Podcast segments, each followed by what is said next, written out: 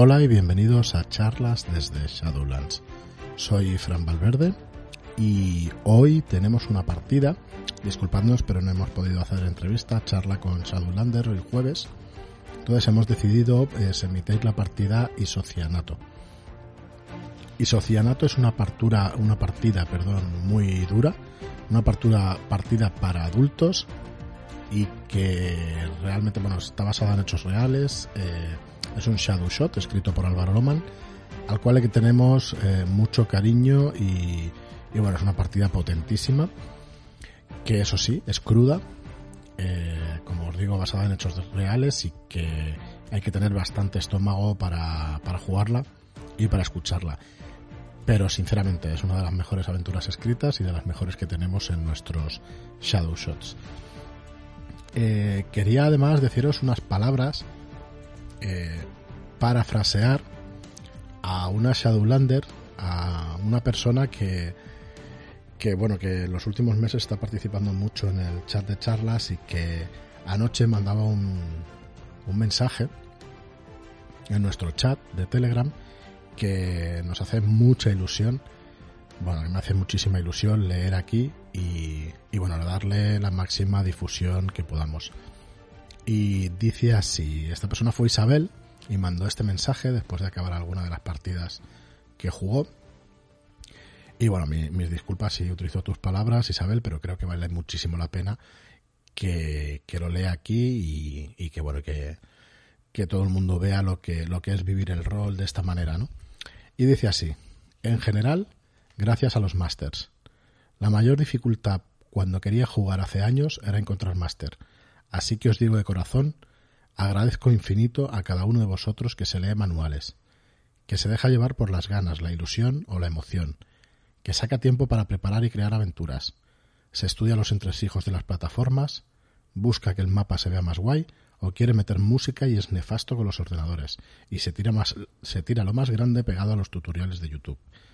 Los que no despegan la nariz de la pantalla, los que tiran de fotocopias y dados de colores, los que te guiñan un ojo si les llevas la bolsa de ganchitos que les gusta la, que les gusta la partida y sabes que eso es buena señal. Los que te chinchan por Telegram y te mandan mensajes con el peor de los cliffhangers a las 12 de la noche.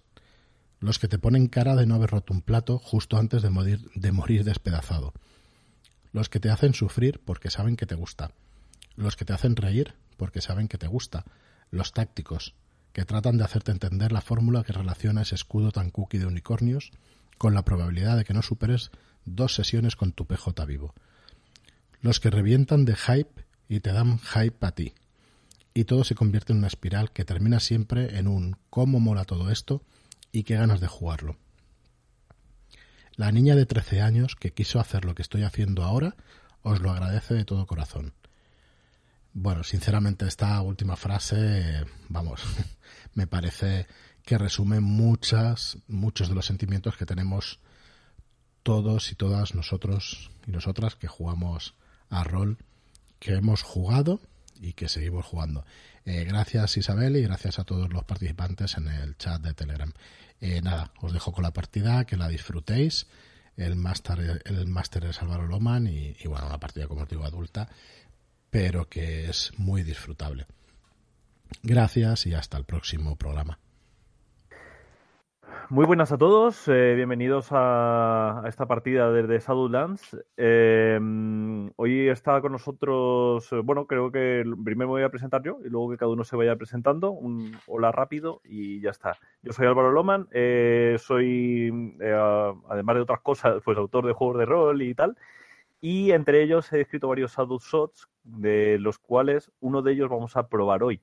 Se llama isocianato y eh, lo he dejado un poco en el limbo y no quiero explicar mucho de él porque quiero un poco que lo, que lo vivamos y que lo veamos eh, aquí.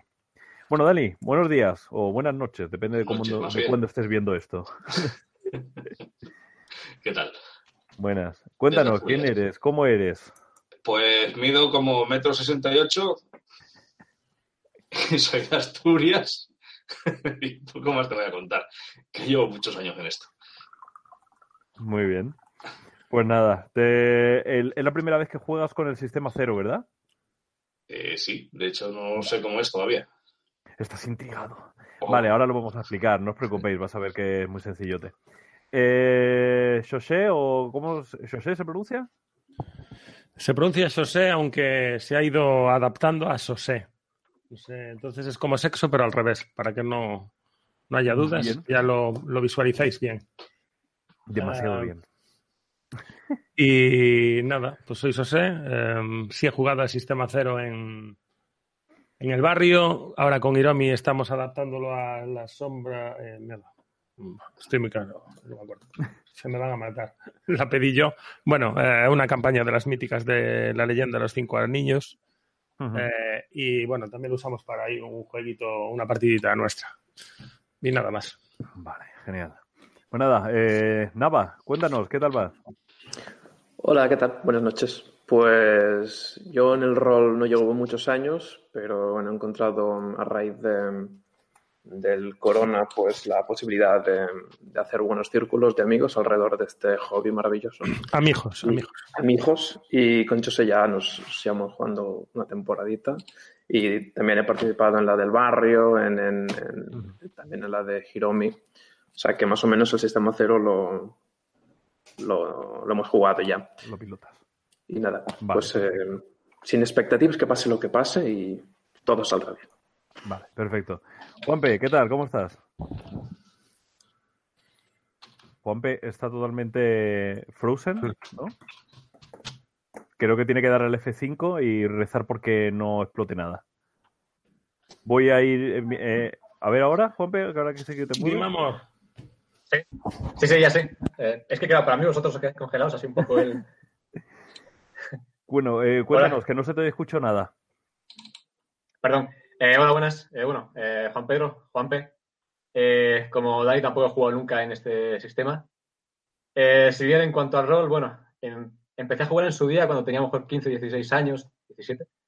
Pero llevo como, bueno, metía como 10 años largos sin jugar y un poco igual, a raíz de la pandemia y tal, pues he vuelto a, a retomar jugar. Genial, muy bien. Bueno, eh, os he puesto un poquito en perspectiva de qué es isocianato, pero muy, muy, muy poquito. Sabéis que vais a interpretar a personajes eh, de barriadas pobres en, India. De hecho, en una ciudad concreta que se llama Bhopal, que es la, la capital. No sé si sabéis que eh, la India se, se subdivide como en, en diferentes fragmentos, que se llaman en diferentes estados.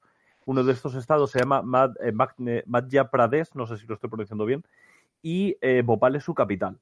Entonces, eh, hay muchísima desigualdad en la India. Es muy fácil ver una gran limusina al lado de un tío que está tirando de un carro.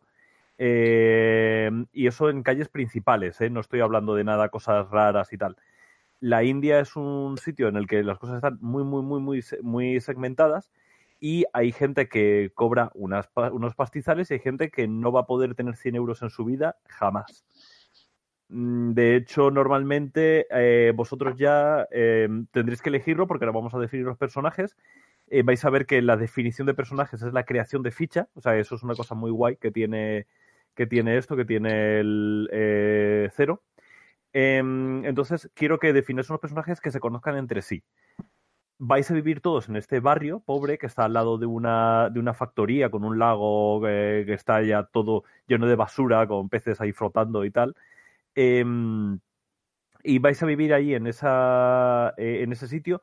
Todos tenéis relación entre vosotros porque necesitáis tener relación entre vosotros.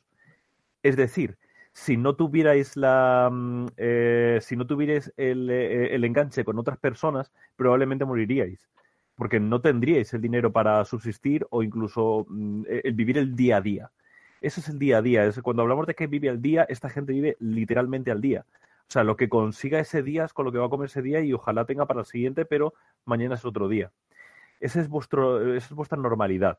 Es la. eh, ya tendréis que, contarme vosotros que queréis ser un niño, queréis ser un anciano, que queréis ser un hombre, queréis ser una mujer, lo que vosotros queráis. Pero antes de esto, y antes, y para, para que penséis un poco, ya os he puesto en antece- antecedentes, por lo tanto entiendo que ya sí que tenéis más o menos un personaje pensado. Pero eh, sí que quiero refrescar una cosa que, que dijimos antes en la, cuando estábamos hablando en, en- bastidores y tal, que eh, va a ser una partida extremadamente dura. Lo digo porque tiene que estar la mesa en consenso de ello. Ya estaba anticipado, pero la mesa también es tú el que está viendo esto en casa. O sea, eh, quiero que sepas que, que no pasa nada si de repente tienes que parar, no pasa nada.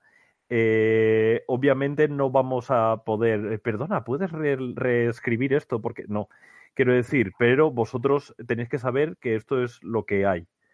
Estamos hablando de, uno, de un contexto en el cual vamos a, hacer mm, violencia muy explícita, eh, em, elementos bastante mm, chungos que se va- van a ocurrir. No quiero decir más por no decir spoilers, pero eh, en cualquier caso pues, vosotros podéis levantar la mano y invocar la tarjeta X. Puedes decir eh, para o stop o decide por el chat o incluso por el Telegram de forma privada si lo preferís. Normalmente yo prefiero que la tarjeta X se conozca, que sea quien es el que lo ha dicho.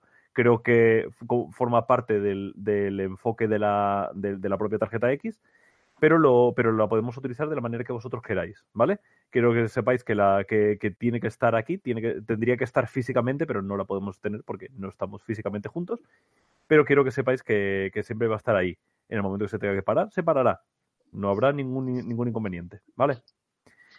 Sabiendo eso, eh, ¿alguien tiene muy claro el concepto de su personaje? No. Eh, ya es- No, no. yo ya estoy, ya estoy, ya estoy impaciente. O sea, he empezado a asociar cosas. No sé, me he despertado ahora. O sea, la fecha no es. hoy- jugamos en un 3 de diciembre, entiendo, ¿no? Entra, jugamos en 1984, sí. Muy bien, está guay, me gusta. Vale, pues eh, no sé, eh, yo no quería irlo descubriendo poco a poco, a medida que nos vayamos relacionando, si no le parece mal a nadie. Bien. Pero Lo único que voy a decir es que Eh. Denali, Perdón, perdón. No, te olvides, te olvides. que Denali es una es una mujer, es una mujer de esta barriada pobre de Vale. Bofal y bueno, como como todas desde niña sabe lo que es vivir el día a día y sabe lo que es tener el hambre, el frío y la sociedad como una cosa habitual en su vida cotidiana. Perfecto, vale. Eh, ¿Alguien más tiene alguna idea de lo que le gustaría? Sí. ¿De qué edades estamos hablando? Porque a mí, se- no sé por qué me ha venido a la cabeza ser el hijo de alguien. Si quieres ser el hijo de, la- de Denali o si quieres ser el hijo de un PNJ, me parece correcto. Pero que ser. quiero decir, en ese sentido, no seas un niño de dos años, que alguien que quiero Sí. decir, alguien con el que pueda jugar y tal, pero sin problemas. Jugable, vaya, sí. Bueno, y asumiendo eso luego que no tampoco te crea un conflicto, quiero decir. Quiero decir en aspecto de vete a la cama. Como vete a la cama. No, que, va- que va digas, vete a la cama, en niño. tiempo real, o sea que no, no os preocupéis por ese tipo de cosas. Eh, vale, eh, entonces, ¿quieres ser un niño? ¿Te- ¿Sabes algún nombre así? A ver, tengo un generador aquí al lado. Eh, eh, Chandra, mira qué bien. Muy bien. Vale. Pues entonces tengo aquí que Dani es Chandra y y el apellido Vale. de la madre, me imagino. Vale, perfecto. La- eh, ahora lo que tendremos que hacer es eh, ir un poco definiendo un poquito los personajes y lo vamos a definir muy rápidamente. Lo vamos a definir simplemente eh, con una palabra que lo identifique. Pues yo soy vendedor, yo soy ah, mamá de casa, yo soy eh, rata callejera, yo qué sé, lo que algún concepto como muy clave que se os ocurra para el personaje. Y eso va a ser lo que va a definir a vuestro personaje. Después lo vamos a definir con tres aspectos. Intentar siempre que esos aspectos sumen. O sea, si eres rata callejera, luego no te pongas de aspecto ladronzuelo, porque tampoco suma mucho. Pero a lo mejor ponerte rata callejera bruto sí que me suma, porque no tienes por qué ser bruto, puedes ser más taimado o lo que sea, ¿vale? Entonces siempre pensad en ese tipo de, conexiones, que esos tres aspectos que vayas a tener, que sumen en ese sistema. Eso va a ser todo, eso va a ser toda la ficha, simplemente la vamos a definir así. Vamos a utilizar el sistema lo más eh, puro posible. Entonces, eh, Nava, ¿se te ocurre a ti algún personaje? Sí. Cuéntanos. Yo me voy a llamar um, Samir. Samir Vale. es un chico mm, que se ha criado en la, en la más estricta pobreza y, y un concepto es que es perseguido por, por deudas familiares. Su familia mm, tampoco eh, es muy opulenta, pero sí que, bueno, por malas decisiones de negocios o quizás por, por contactos con gente que no debían, pues hay una, una especie de, de deuda que sigue a toda la familia y a él también, por supuesto. Em, Samir es barbero, joven, no tiene una barbería en sí, pero sí que tiene un puesto callejero. Eh, nada opulento tampoco, es una especie de, casi como si fuese un armario en una calle con dos puertas naranjas de madera que se abren y, y descubren pues todo un utensilio de, de cuchillas de afeitar y, y espumas. Y los únicos clientes pues se tienen que sentar en una silla azul totalmente reventada por la humedad y, y por el paso del tiempo. Vale. Y supongo que con los demás, pues mm, quizás con Denali son amigos de, no sé si de la infancia o, o- Lo somos. Y con los demás, si queréis juntaros a través de esta conexión del barbero o lo que sé, sentiros libres de, de utilizarlo como gancho. Mira, ¿qué te parece si mi personaje, vamos a poner que tiene unos 12 años, que ya tiene una edad para empezar a ayudar a, a, a ganar dinero para casa? bien. ¿Y si hago trabajillos para la peluquería? En plan, barrer el suelo, ir a recaos, cosas de esas, Limpiar zapatos y asustar a las ratas. por ejemplo. De hecho, no Sí, hay. En, Porque el en suelo es el suelo de la calle.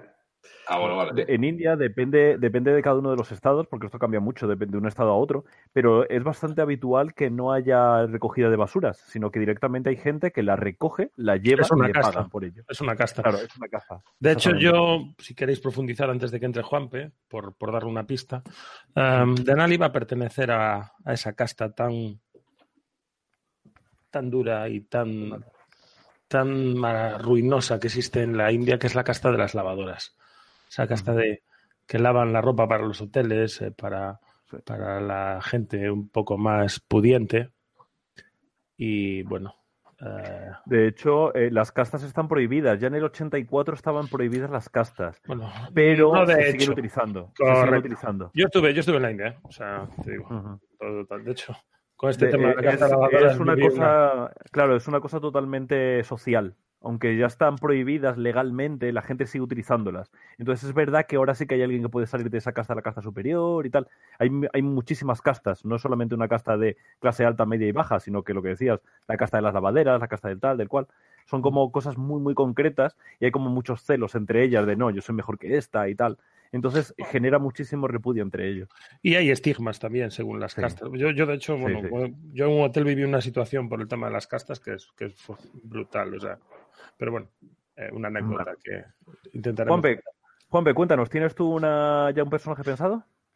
Sí, en este caso, bueno, mi nombre es eh, Brahma, con B.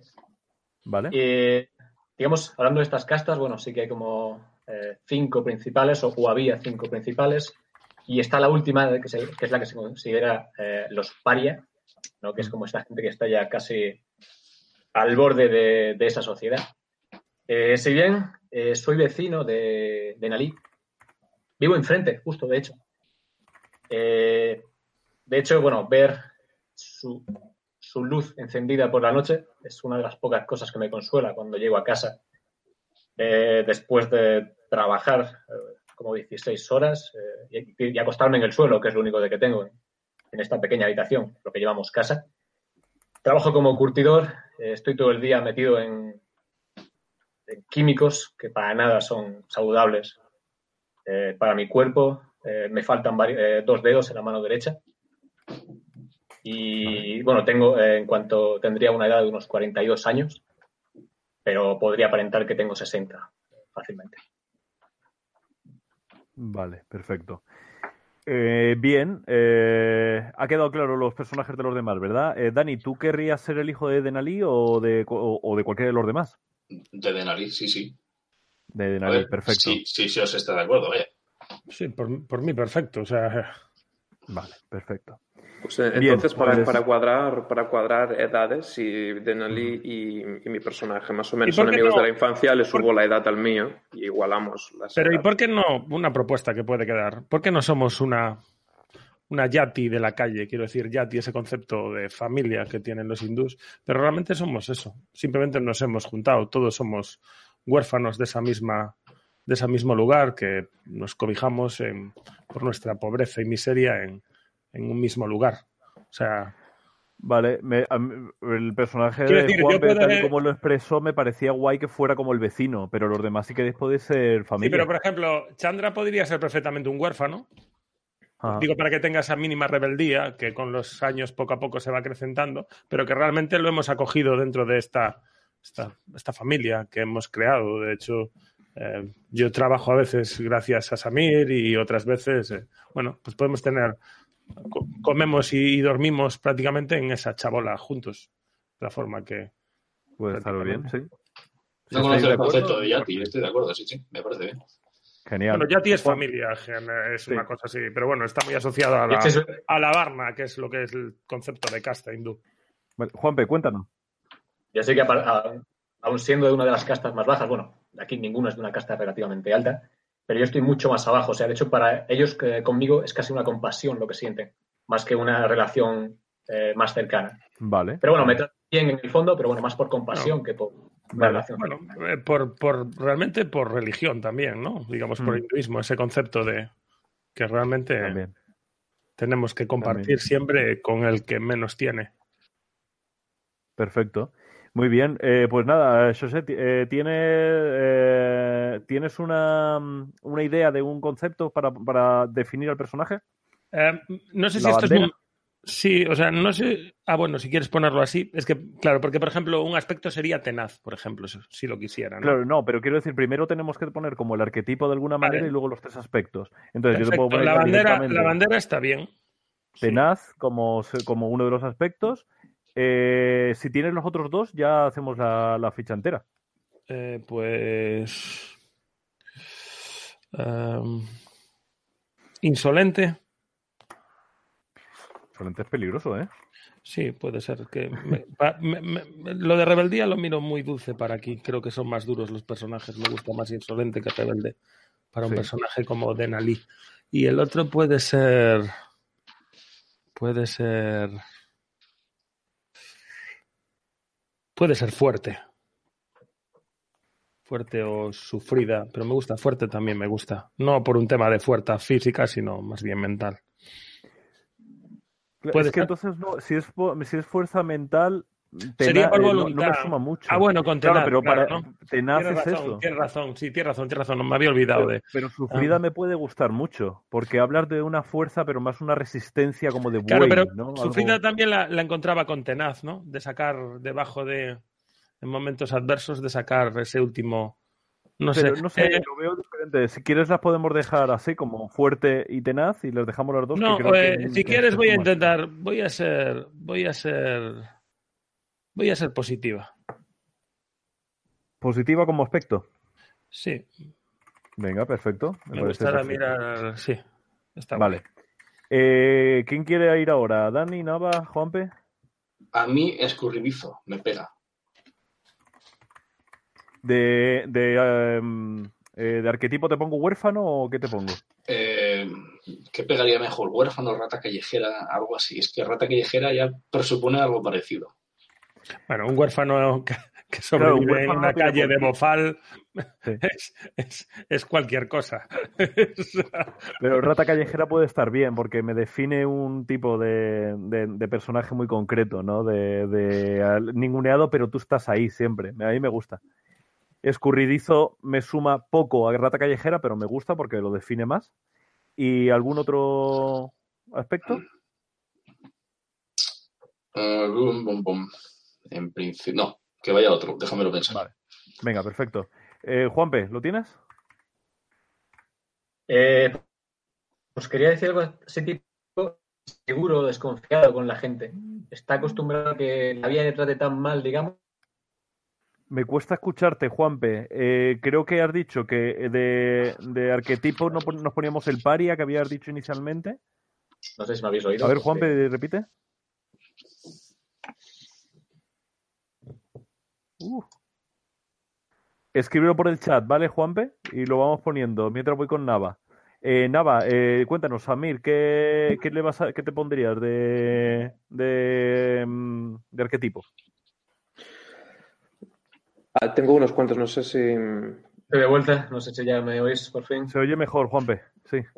En, en total, ¿cuántos hay que definir? Sería un arquetipo y tres aspectos. Vale, pues el arquetipo sería el barbero. Barbero, sí.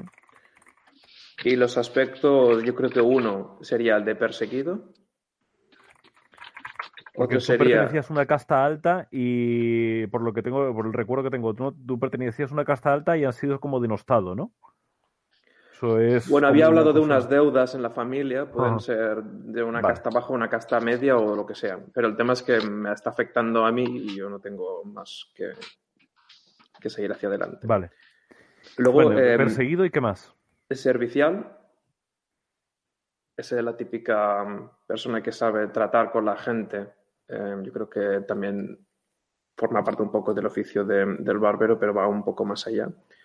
Y estoy Sociable, entre... ¿te, has, pu- te has puesto de, de aspecto? Es que no, no te oí. Sí, servicial o sociable. Servicial, perfecto. Servicial me gusta, me define más que sociable. Sí, servicial mejor. Y luego había el tercero que era, tenía estado entre dos, o atávico, en el sentido de, de como em, heredar como el espíritu tradicional de la familia o intentar eh, de alguna forma limpiar el nombre, ¿no? una esta mentalidad patriarcal, familiar y tal, o la de ambicioso.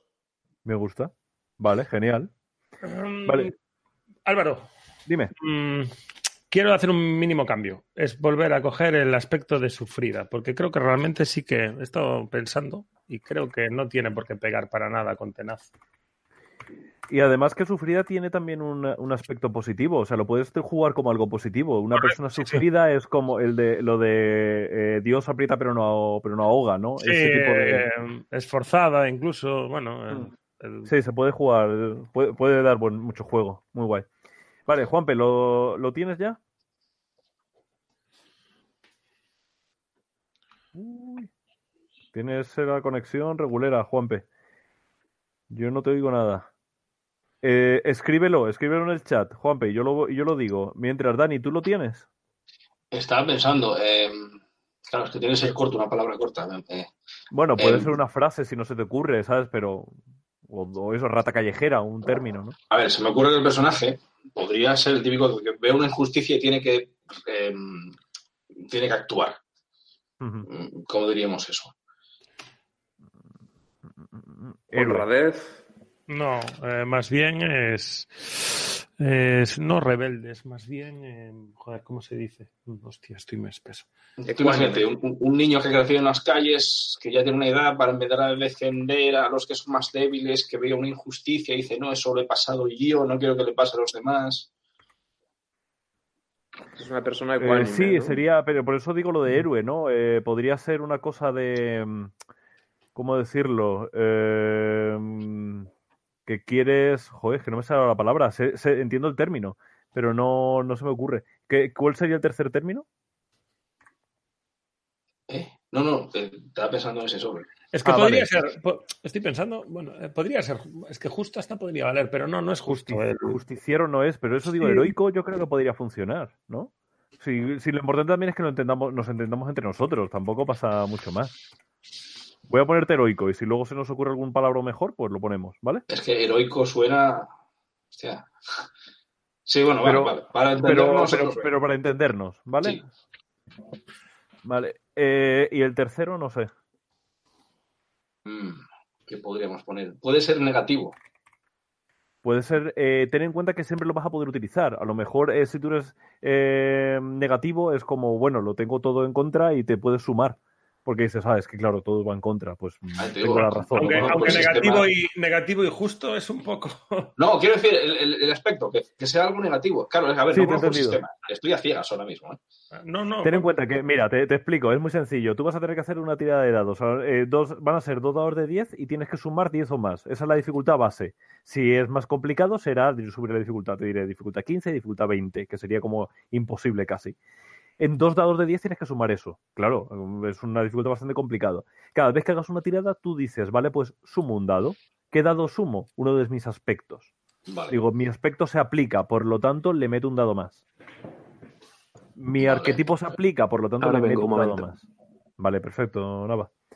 Entonces, de esa manera tú podrías incluso sumar hasta cinco dados. Uno porque has aplicado uno de tus aspectos, uno porque has aplicado uno de tus arquetipos y, eh, un, y un quinto dado porque, bueno, pues porque tengas algún tipo de beneficio en el, en el sitio, en plan de, bueno, pues estoy luchando contra alguien, pero estoy con un terreno elevado, ese tipo de cosas. Sí, O tengo una espada más grande que el otro, vamos.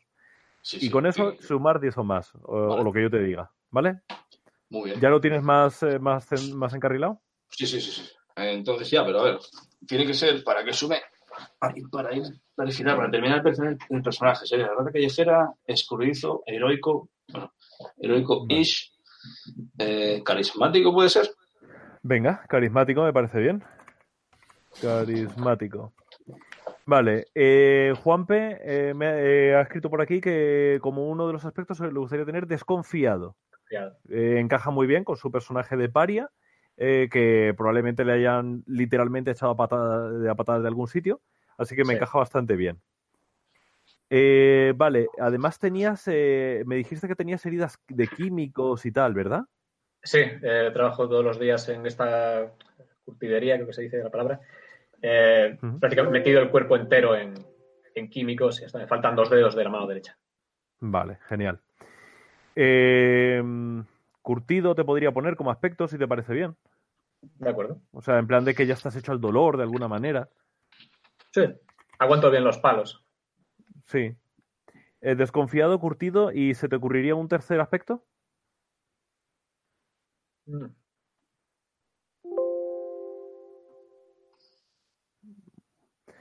Bueno, vamos a ir empezando y simplemente si luego no mm, se te ocurre ese tercer aspecto, lo, lo ponemos, ¿vale? Eh, simplemente es por ir, por ir empezando. Voy a hacer una pequeña recapitulación. Vivís en Bofal o Bopal, no sé exactamente cómo se pronuncia. Eh, vivís en, Bo- en Bofal en una pequeña barriada que está, que está en mitad de la ciudad. Tenéis un pequeño lago asqueroso lleno de basura. Vivís entre basura realmente, en chabolas hechas algunas de, de cartón, algunas con suerte de alguna chapa metálica. Eh, eh, tenéis eh, toda vuestra ropa ha sido remendada mil veces. Eh, mm, probablemente muchos de vosotros, mm, Chandra o, Dani, lo más probable es que no tenga zapatos. Y en general vivís una vida en unas condiciones bastante, bastante dantescas. Eh, habéis generado como una especie de hat entre vosotros, una, fa- una pequeña familia eh, en la que os reunís en la misma casa eh, para poder salir adelante. Aquí el que mejor está con diferencia es Nava. Nava tiene un negocio. es una barbería, um, al final, una, un- como una especie de, de cabina telefónica casi en mitad de la casa, de la calle. Pero, pero realmente es el único que tiene un negocio que diga, eh, eh, con este negocio es mío. Es el único que tiene algo suyo. De hecho, es como una excepción dentro de este mundo. Y incluso la gente de aquí te conocerá y te dirá como, hostias, es muy impresionante. Y que convivas con un paria, con alguien que vive eh, de- con los residuos tóxicos y con todo, que convivas con él, probablemente se vea como un, como un acto de que te reencarnarás en algo muchísimo mejor porque es un- eres una persona súper amable con todos los demás. ¿Vale, Samir? Eh, vivir todos juntos. Si hay alguien que quiere hacer, que quiere hacer un cambio a lo que he descrito, Me ha salido ¿no? Aladín.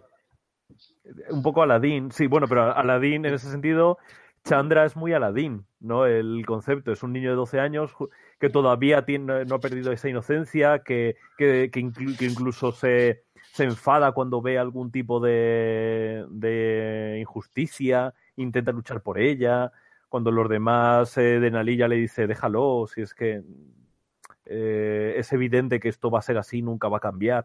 Es, y, y, más o menos generáis ahí como una especie de ecosistema entre vosotros que os, que os gusta de alguna manera. ¿Vale? Es diciembre, es, eh, es eh, invierno y hace, es, bueno, es invierno allí, en el, en el hemisferio sur. Pero en cualquier caso hace frío, es una noche fría y, y se cala dentro de, los, de, la, de las casas. Eh, ya es por la noche, no sé qué estáis haciendo. ¿Estáis volviendo de trabajar? ¿Estáis acostando a Chandra? ¿Estáis robando por ahí? Cuéntame que cada uno de vosotros describa su personaje físicamente y que me diga qué está haciendo en este momento. Denali. Empiezo yo, si queréis. O... Vale, tú. Yo sé. Tú mismo, Nava, arranca. Dale, dale, dale tú. Te dejo, prefiero además. Pues nos centramos en, en, una, en nuestra calle. Hmm. Es una calle que si la viésemos desde la altura de un chique de 12 años, veríamos todos esos cables de teléfono que no paran de, cruzarse de un lado a otro de la calle y las bicicletas que se mezclan con los burros y quizás esos niños que, que los dirigen encima tapados completamente con, con harapos. Y, y, en esa calle, justo entre lo que parece ser un montón de basura y un callejón que destella una luz roja, podemos ver una pequeña estructura de madera y podemos ver a Samir que está cerrando el día. Ese lo, prácticamente se está haciendo de noche ya y en la lejanía podemos ver esa, esa distancia borrosa, amarillenta, que hace que todo más allá de 200 metros se difumine. Vale. Y le vemos el rostro, ha sido un día mm, duro de trabajo y, y, por ese callejón oye a alguien que viene. ¿Quién es? Soy yo. Es... Vale. Va, Samir va caminando por ese, ese callejón, camino, a, está saliendo un poquito de, la, de, de, lo que es la ciudad para entrar en su barriada, que yo os digo que está como comida por la ciudad alrededor. Y, y, está llegando cargando con su, con su barbería, porque básicamente es una silla y, una, y dos y cuatro paredes que las carga a la espalda todos los días y las lleva de casa. De hecho, es parte de la casa. Y lo está llevando eh, y ve que hay que un, un, sonido en un callejón. ¿Alguno de los demás quiere, quiere ser ese sonido en el callejón? ¿Es Brahma? Chandra me encaja, por ejemplo. Yo, mira, yo aparezco por ahí corriendo con una eh, con un con un brazado de, de, bollos en la mano junto con mi amigo Gupta estamos acabamos de robarlos de, de, de un, de un puesto callejero de, de, una calle más abajo y los estamos repartiendo y, mi, y me estoy ya despidiendo de Gupta decirle venga tira dáselo a tus hermanos y escuchamos eh, decís que escuchamos algo eh, entiendo que tú eres eso que has escuchado en el callejón que te has Ah, metido, vale. estás, es, eh, habéis saltado es. de un edificio a otro o algo así y estás saliendo por el callejón después de, de la repartición de los pollos. Y te vas, vas con un pollo eh, mientras te dejas el otro para la buta. Bo- bollo con B no con P bollo de pan Ah, bollo, bollo, bollo. Te había entendido un pollo directamente. Hostia, un brazado de pollos Why not? O sea, en ese sentido podría ser, ¿eh? Cualquiera de las dos cosas me lo hubiera pensado. Y vas con los bollos y es como no has comido nada desde, desde esta mañana, que has eh, merendaste un, un, plátano y ya está. Y, y, estás como, vamos, se te está haciendo la boca agua y ves a Samir. En ese momento te mira y os, os veis, eh, lleváis todo el día sin veros. ¡Eh, Samir! Chandra, ¿qué haces? Calla, calla, toma, coge dos. No, ni toma ni leches. No has venido a trabajar hoy. ¿Qué has estado haciendo? Pues he estado. Da igual. Eh, mañana voy. ¿Qué has estado haciendo? Mañana voy. ¿De dónde has sacado esos bollos? Pues los he encontrado. Sí, los has encontrado. ¿Y esto? Y te toco la chaqueta. Estas magolladuras, ¿de dónde vienes? ¿No te habrás peleado otra vez? No. No, no, no. Es que estaban atacando al hermano pequeño de Gupta y me metí en medio, pero nada, no me pasó nada. Escúchame, Chandra. Así, así no vas a hacer nada en tu vida. ¿Entiendes? Tienes la oportunidad de venir conmigo a trabajar cada mañana y sacar unas, que sea unas nimias rupias para darte algo de comer. Y tú, en, en, cambio, das la espalda ¿Me dejas tirado? ¿Eh? Teniendo yo que recoger la maldita mierda de la calle y tú te vas a, ¿qué? a robar bollos con tu amigo. No, teníamos hambre. Me parece bien. Y mañana vas a venir a trabajar gratis. Venga, sí, sí, sí, te lo prometo. Así sí, sí. Bueno, estáis, eh, vais caminando, os, eh, os- os alejáis cada vez, hay menos gente en estas calles. De hecho, llega un momento en que las calles son un barrizal, ya no están asfaltadas y eh, simplemente es barro y os vais caminando y ya estáis dentro del, del barrio de Chabolas.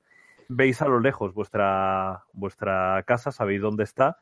Las calles se han hecho eh, a medida que las chabolas se han ido colocando, por lo tanto esto es totalmente irregular y vais, eh, y vais poquito a poco. Estáis en una, en una zona relativamente privilegiada. eh, como Denali es, eh, es la bandera, está cerca del, del charco donde lava la ropa. No es un río, que sería lo ideal, sobre todo las, las que están en el, en el río Ganges, como ahí se creman a los muertos, la, la ceniza de los muertos suele ser una buena, es- tiene glicerina y para la- lavar la ropa es muy buena. Eh, Denali de vez en cuando consigue, cuando tiene un encargo muy grande, va a un río de estos, pero si no se tiene que conformar con este charco. Y de hecho, eh, está terminando su labor allí en el. Vais caminando y llegáis muy cerca del charco. Denali, cuéntanos, ¿qué estás haciendo? De hecho, Denali sí está en ese charco, pero realmente no está lavando. Se ha despertado hace muy poquito. Es de noche, ¿eh? Pues entonces, entonces no está en el charco y me, me- me lo pones a huevo. Salvo que quieras. ¿Vas a- ¿Quieres jugar la noche? ¿Quieres Es jugar? de noche, es de noche. Pero tú vas a querer jugar la noche o Voy a jugar la noche, sí. Bueno, pues Denali se despierta entonces y ve que es de noche. El, el slum, esa chabola que es nuestro hogar, eh, durante este día ha sido inalcanzable porque ah, ha ido al hotel a entregar, como cada mañana es un hotel, el Pool, un, entregar la colada y desafortunadamente algo contrarió al dueño del hotel y evidentemente no cobró en rupias, sino en barazos. Le ha dado una soberana paliza. Ella simplemente agachó la cabeza y asumió el castigo. Consiguió llegar a, a Colonia Shanghai, ese, esa, esa barriada de estrechas, de estrechos callejones donde las pocas esplanadas se amontonan un montón de restos textiles, porque este lugar se dedica a eso. Es un lugar donde se acumulan todos esos restos de, de las fábricas de textil y luego se venden al por mayor. Y ahí consiguió sucumbir. La distancia era insalvable. Se ha despertado. Y ha cogido fuerzas y a paso casi, casi no dubitativo, sino más bien, eh, más bien eh, intermitente, apoyándose en esos callejones, consigue cada vez más acercarse a su casa. Vale. Eh, la veis entonces eh, bastante dolorida, está caminando como puede y de hecho se está intentando lavar un poco la- las heridas, tiene surcos en la espalda y se está lavando en el charco. Sabéis que no es el mejor agua para lavarla, pero no es como si tuvierais agua corriente en casa. Hay algunas de esas chabolas que sí que tienen pequeños depósitos de agua arriba. Son bastante mm, eh, mm, dentro de, de- dentro de este mundo es como, vamos, casi que los ricos. Pero vosotros no tenéis nada de eso, se tienen que conformar con lo que hay ahí. Mm, No la miráis y con su mirada no hace falta ni siquiera preguntar, preguntarle qué ha pasado. Ya, ya lo podéis asumir. Pero la encontráis allí y ella os ve a vosotros llegar. Ah, pues me acerco yo. Me Otra acerco vez, yo. Denali. Ella esgrime una sonrisa.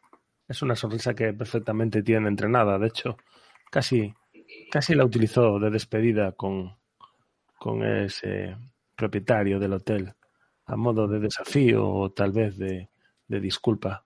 Solo ella lo sabe. Ahora la templa delante de Samir. Todo está bien, Samir, todo está bien. Hoy no traigo nada que comer. Queda un poco de arroz de ayer.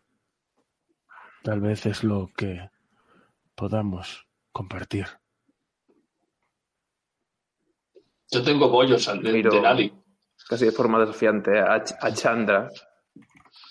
Miro casi de forma desafiante a Chandra y digo, creo que Chandra nos ha traído algo. Yo mm, toco la cabeza. Aunque como siempre no lo ha pagado de su bolsillo, ¿no? Comer vosotros, que yo ya he cenado. Bueno. Qué mentira. Eh, No es verdad, comerlo, te, comerlo. duele, te duele el estómago cuando lo dices, pero lo dices con una sonrisa y los demás de alguna manera saben que saben De que es hecho, así. De hecho, un rugir de tripas lo delata. Mm. Y. Pero, sabéis que tampoco sirve de nada de, discutir con él. Si ha dicho que no va a cenar, que ya ha cenado, es que ya ha cenado. Fin de la historia. Sí, sí, yo he cenado.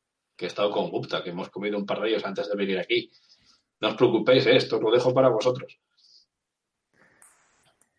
Estáis, eh, eh, estáis allí, recogéis a Denali, Denali hace como que no la necesita, que no, como que no necesita que le ayuden, eh, Chandra hace como que no la está cogiendo para ayudarla a caminar, y todos seguís caminando hacia allá y, y por fin llegáis y donde está a, a vuestra a vuestro chamizo, donde está ahí Brahma. Cuéntanos, Brahma, que estás, eh, ya te has puesto el tercer aspecto, por cierto, que es protector protector sobre todo con los niños, con, con Chandra, y es Sí, eh, ese eh. sería como tu tercer aspecto.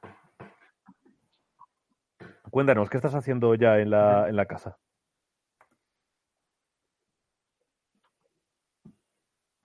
Acabo de llegar de también de una muy larga jornada de trabajo. Mm. Estoy sentado en el suelo, la espalda apoyada contra la pared. Aún si me pusiera de pie, soy una persona muy encorvada. Eh, hace ya tiempo, hace años que ya no consigo ni ponerme totalmente erguido. Eh, me estoy, dentro de lo posible, masajeándome las manos e incluso los pies están totalmente cuarteados de estar todo el día metidos en, de estar todo el día en remojo, digamos ya algo que no se, no, no se puede considerar ni heridas. Es como una especie de, de rajas muy abiertas que ni sangran ni nada, simplemente están ahí.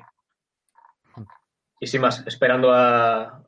Empiezo a oír eh, por la calle y reconozco la voz de Chandra. Esa, voz eh, me da la vida todos los días, la verdad que... Del resto igual recelo un poco, eh, a pesar de que tienen tanta compasión conmigo, pero les tengo cierta envidia. Les da mejor que a mí. Pero bueno, siempre Chandra es, es mi es mi perdición, digamos. Se ha, se ha cortado lo último, pero bueno, en cualquier caso sé que más o menos entendido. Un eh, tío majo. Sí, Chandra, eh, ves a Chandra y te, y, y te anima, le, le haces así como una, unas palmaditas y, y él te, te ofrece un bollo y es que no, no puedes decir que no. Eh, de hecho, lo coges con los, con los ojos enjuagados en lágrimas y, y le haces una reverencia. No sabría dónde estaría sin ninguno de ellos. Eh, Nava, mientras estáis, o sea, Samir, eh, mientras estáis haciendo todo esto, está rehaciendo la casa, colocando las puertas como para hacer de, pared de, vuestra, de vuestro chamizo. Y, eh, y, y en eso que, bueno, pues estáis preparando para ya directamente para ir a dormir, porque lo único que podéis hacer dentro de esa casa es dormir los cuatro eh, arrejuntados de alguna manera y poco más. Estáis allí y de repente, eh, Samir, tú que estás fuera y que te pican los ojos.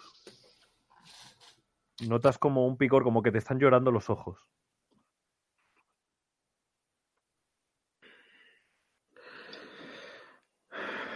¿Qué diantres? Entro un momento al resguardo de, de salud intendente que... Eh, ¿Entras a la, ¿Qué hace al, chamizo? Vale. Al entrar, vosotros le veis que se está frotando los ojos como con mucha insistencia eh, y le lloran muchísimo, le lloran muchísimo. Y de hecho, veis que hacia afuera, la puerta todavía no está colocada, por lo tanto, todavía veis hacia afuera. Y veis que hay varias personas que están, que están igual. Les veis que algunos se frotan la, la cara, miran, eh, incluso hablan entre ellos. Y el anciano que está enfrente, que está siempre sentado ahí fuera y lo único que hace es prepararme manojos de, de ajos para luego venderlos en el mercado, que lo vende su hijo. eh, le veis que está, que está igual, que está así y que además está tosiendo y como que le cuesta mucho, se está frotando muy, con mucha insistencia los ojos. Denali, Brahma, venid un momento. Traemos un, vaso de agua. Y de hecho, Vale. ese pequeño cuenco que utilizamos casi la primera oración de la mañana. Solemos sonear esa. Solemos escurrir con el cuenco, eh, con un ligero riego. Es una forma de, de intentar que la zona esté limpia, aunque solo sea una cosa totalmente efímera o plástica. Y me Sí. acerco a, me acerco con ese cuenco y rápidamente lo echo sobre la cara. Inclino su cabeza hacia adelante para que realmente eh, el agua intente agua, eh, intente quedarse en esos cuencos de los ojos. Y mientras le soplo, le soplo de forma Yo, voy- suave. yo voy a echar un vistacín fuera mientras tanto. Vale. eh, Asomo, la, tú- asomo la cabeza. Tú le estás, eh, le, le estás soplando los ojos y tal, y, y, eh, te empieza a preocupar porque ves que fuera eh, hay mucha gente que está igual. De hecho, el, el anciano de fuera está tosiendo cada vez más fuerte y estás, eh, parece que lo de Samir parece que no es solamente a él. Y ahora que, está, que has salido fuera, estás en el, en, como es en, en el quicio, eh, empiezas a, a notarlo tú también. Te empiezan a picar a ti también los ojos. Chandra pasa por el huequecito que habías dejado, Chandra pasa y sale. Le, tú también notas que te pican los ojos, pero bueno, tampoco te frotas un poco y sigues. La aventura está fuera. Eh, ¿Está pasando algo? Eh, me Eh, dirijo, te- que- dirijo la, la. Perdón, Entra en casa, Chandra. pero está pasando algo en la calle. Entra en casa. Vale, eh, empiezas a... eh, eh, eh, ves que de una casa de al lado, de repente empieza a sonar unos, unos gritos, unos gritos muy fuertes, como casi de, de- no gritos de, de dolor físico, sino gritos de alguien totalmente destrozado, y ves que sale una, una mujer portando un, un niño, La- el brazo del niño cuelga. Lo ves y, eh, y está como eh, llorando, eh, caminando para todos los lados, y ves que de, de sus ojos eh, sale sangre. Está. ve- eso es lo, lo ve solo Chandra. Juanpe, tú estás dentro de la casa. Tú no notas nada especial. Tú estás ahí dentro y les estás viendo, pero tampoco sabrías, sabes qué está pasando. Lo primero que me a la cabeza es, al ver a Samir y a Denali en la puerta eh, y al oír a Chandra afuera que no quiere entrar, eh, mi, primera, mi primer impulso es eh, prácticamente apartarlos de la puerta y buscar a Chandra. ¿Dónde está Chandra? Vale. Eh, Lo veo, estás aquí, no ahí, está muy lejos. Está, está ahí cerca, Chandra. ¿Qué es lo que estás haciendo tú? Eh, cuando veo a esa mujer con el niño en brazos, saliéndole sangre de los ojos, pego un respingo y, y un grito. No, no sé cómo se jura en hindi, pero vaya, el equivalente. Sueltas un taco de los, de los gordos, además, alguna cosa como muy blasfema. Eh, incluso sabes que por eso te llevarías un barazo, pero realmente la gente que está a tu alrededor ves que está pasando algo por, por- por lo, lo mismo. No, me El vuelvo anci- eh, hacia ellos pálido, digo yo, ¿de verdad está pasando lo grave ahí fuera? Eh, Juanpe te está diciendo que eh, Juanpe está como intentando salir y entrando. Eh, de, Denali, ¿tú qué haces? Yo he cogido uno de esos paños, esos paños que siempre sue- suelen quedar en, en la colada, en- sean míos o de otros, suelen ser paños perdidos. He cogido uno y lo he metido dentro del cuenco y ahora lo estoy colocando eh, sobre el- los ojos de Samir mientras con mi mano en el pecho hago que se recline en esa en esa especie de tela. De- Denali, tienes, Cállate. Tienes, tienes que... Mira, Chandra, Eh, Chandra. Ju- Juanpe, tú sales a por Chandra. Ah, Chandra está está como, como así, eh, como que no sabe qué hacer. Le ves como, como, como Sí, lo veo. Lo veo prácticamente que está en shock. Eh, ni siquiera me he dado cuenta de, de- de ese niño con el brazo colgando. Lo primero que he hecho ha sido enganchar a Sandra por el brazo, a Chandra y tirar de él por el brazo hacia atrás. Pero en ese momento sí que me quedo mirando a, a esta madre con su hijo.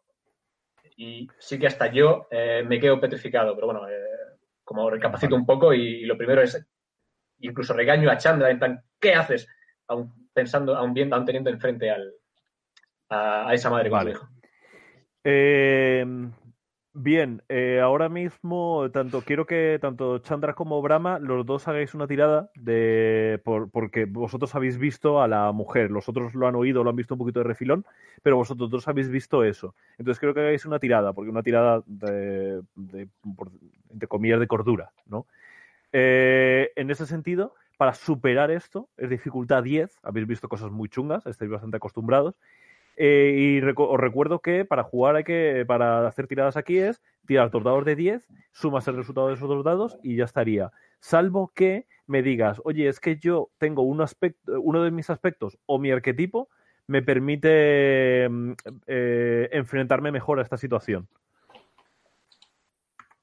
Yo, por ejemplo, así, por, por hacer un poquito ahí de tal, en ese sentido, protector eh, para Juanpe, a lo mejor podría ser incluso a la inversa, ¿no? Que decir, dirías, te quitaría un dado, pero desconfiado, el hecho de, de, no, no, tengo el, la- el instinto protector, podría utilizarlo para que te sumara un dado. Para Chandra, así a primeras, no se me ninguno se me encaja. No, a pelo. Algo. Claro. Pero si se te ocurre alguna cosa, dila, ¿vale? No, no, no, no. De hecho, a ver, yo- no, a pelo. Quiero decir, eh, dada la situación y mi personaje es lo más razonable, o sea, lo más plausible ahora mismo sería a eso, a pelo, no aplica ningún aspecto. Vale. Pues haz una tirada eh, de dos dados de 10 y sumas el resultado. Ocho. Vale. 8, perfecto. Eh, Juanpe, Algo de uno o de dos, entonces. tú tiras eh, lo, lo que tú consideres. O sea, yo te hago como una lectura de, tu- de, de lo que veo de tus eh, estados, pero tú decides. Quiero aplicar uno, quiero aplicar otro, quiero tal. Al final también es una cosa narrativa. O sea, yo decido aplicar desconfiado, entonces mi actuación es coger a Chandra, taparle los ojos e irme. Yo, te- yo decido actuar eh, protector, entonces me tranquilizo y salgo. ¿Entiendes lo que te quiero decir? Eh, al final tiene más que ver con tu reacción y cómo enfrentas esto. Lo que no sería sa- eh, decir, no, pues utilizo desconfiado y luego salgo. No. Tiene que ser consecuente. ¿Vale? Vale, eh, utilizo protector, eh, dos dados en este caso. ¿Vale? ¿Qué tirada? Has tirado dos dados de, de 100. Estupendo. Eh, sería el, el simbolito que tiene solo uno. Ah, vale, perfecto. Hay una parte que pone, si le das a limpiar te quita todo lo demás, ¿vale? Has sacado Eh, 14. sí. Vale. Tú lo, eh, de hecho puedes marcar en autolimpiar y así te quita directamente todas las tiradas que hagas, ¿vale? Vale, eh, Dani eh, o Chandra, tú te tienes, que, te tienes que tachar uno de los aspectos, porque tú no lo superas. Tú estás bloqueado. En el momento en que te taches un aspecto, ya ese aspecto no lo vas a poder utilizar más. Eh, cuando te tache- taches todos los aspectos, no podrás utilizar ninguno. Y solo te quedará el arquetipo. Si tachas el arquetipo, estás muerto. mm, vale, voy a tachar el carismático. Vale, bueno, no, bien, bien. Eh, carismático, voy a tachar. Vale. Cata Crocker, cata- eh, tachado. Eh, te quedas totalmente eh, eh, en shock. Y Juanpe, ¿tú qué haces? ¿Qué reaccionas? Porque Chandra no puede reaccionar, está en shock. Mi preocupación por Chandra supera todo lo que pueda estar pasando en la, en la calle. Me lo cojo del brazo y prácticamente tiro de él Y le metas y, hacia adentro, ¿no? y lo intento meter hacia adentro, sí. Vale, tiras de él hacia adentro. Te pican los ojos también. Te empiezan a picar. Y tú reconoces ese picor. O sea, este tipo de. de- e- es, el, es un picor químico. Es un picor eh, que tú ya has vivido. De alguna manera te suena. O sea, n- y, y de alguna manera tienes ya un bagaje para saber cómo reaccionar ante este tipo de cosas. Sí, si es lo que eh, tú piensas, que puede no serlo, pero si es lo que tú piensas, si es algún producto químico en el ambiente, lo mejor sería eh, lo que está haciendo Denali de paños con agua, pañ- paños mojados. Pero en ese cuenco no hay agua para los cuatro. Chandra, tú entras hacia adentro de la casa, te, te, te- Juanpe tira de ti eh, y tú te estás frotando un ojo y notas que, y veis que cuando se quita la, la mano del ojo, veis que, que, que está en, eh, está como, tiene como úlceras en el ojo y está como sangrando, empieza a sangrar un poco. No ha salido de la cuenca del ojo, pero sí que le ves que está como, como todo, la- todo lo que es la, la, la córnea está totalmente rojo eso. Tú notas como un pequeño pinchacito, pero no notas nada, pero les ves a ellos que te miran con cara de susto. Samir no, porque Samir está ahora mismo bastante ahogado. Yo ahora mismo estoy en shock y. Lo, Pero Puedes afuera, reaccionar, ¿eh? afuera, afuera. lo primero, Vale. Están sangrando. Yo hago lo mismo. Eh, de cojo hecho, la mano de Nali. ¿Qué, qué pasa? ¿Qué pasa? eh, casi la suelto de forma, o sea, de forma totalmente violenta. Le empujo y le desplazo, estate tranquilo. Y voy hacia Brahma. Eh, lo acerco hacia ese lugar donde está Samir y lo que hago es intento escurrir ese paño eh, que re- intento coger el- toda el agua que puedo rascar de ese cuenco. Y vuelvo espera, a hacer. espera. Vale. Lo primero que se me ocurre, ya que, bueno, en el fondo estoy acostumbrado a no tener agua y este tipo de accidentes también ocurren donde trabajo día a día, eh, la aparto un poco, cojo el cuenco y orino en él. Es Vale. igual, yo aún así ya he puesto. O sea, el tema es. Bueno, vale, vale, si vas a orinar, ya está, no te digo más. Mm, Vale. amoníaco. Estáis. Mala idea. Mala idea, el amoníaco.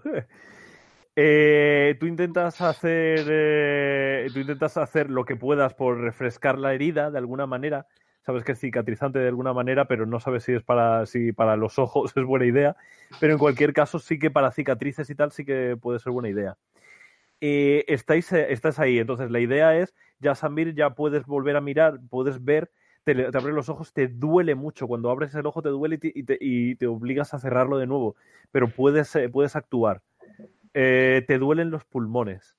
Te duelen. y, y todos os notáis que cada vez, no lo habéis notado, pero cada vez que respiráis, vuestros pulmones se llenan un poquito menos. esto Que ha tenido que ser. Esto ha tenido que ser. Es algo. No notáis el aroma. Noto la lengua que me pica. Se me está No como huele empezando nada a raro. dormir. No hay ningún olor eh, raro en el ambiente, pero sí que es verdad que eso lo notáis vosotros también. Eh, Veis que el anciano de enfrente que estaba tosiendo de repente se desploma.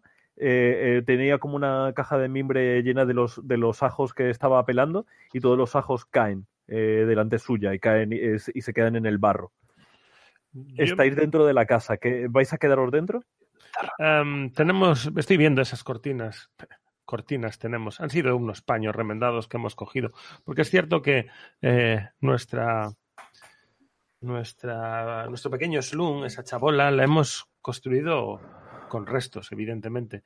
Y uno de ellos era, era una especie de, de plaqueta de, la, de una fábrica abandonada donde había un gran, un gran ventanal. No queda nada de ese ventanal, solo ese agujero.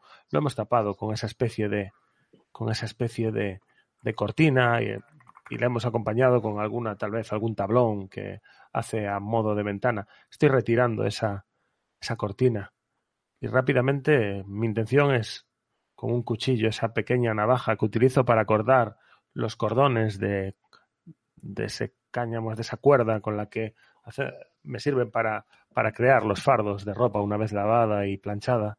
Empiezo a, empiezo a cortar, a rasgar. Hago como una especie de tiras. Eh, mi primera, cuando pueda, voy a ordenarme, mi primera idea es intentar cubrir eh, los ojos sin retirar ese paño mojado de Samir. Y luego intentaré que, cubrir principalmente las zonas mucosas, blandas, los ojos, evidentemente, y tal vez la boca de todos nosotros. Me empiezo a no, notar no, como el picor. falta. Dáselo a Chandra. Me encuentro un poco mejor. Cállate. Eh, eh, Samir, Samir te dice que se lo des a Chandra, que, que él se encuentra mejor. Vosotros le habéis visto el ojo a, Sandra- a Chandra y estáis asustados.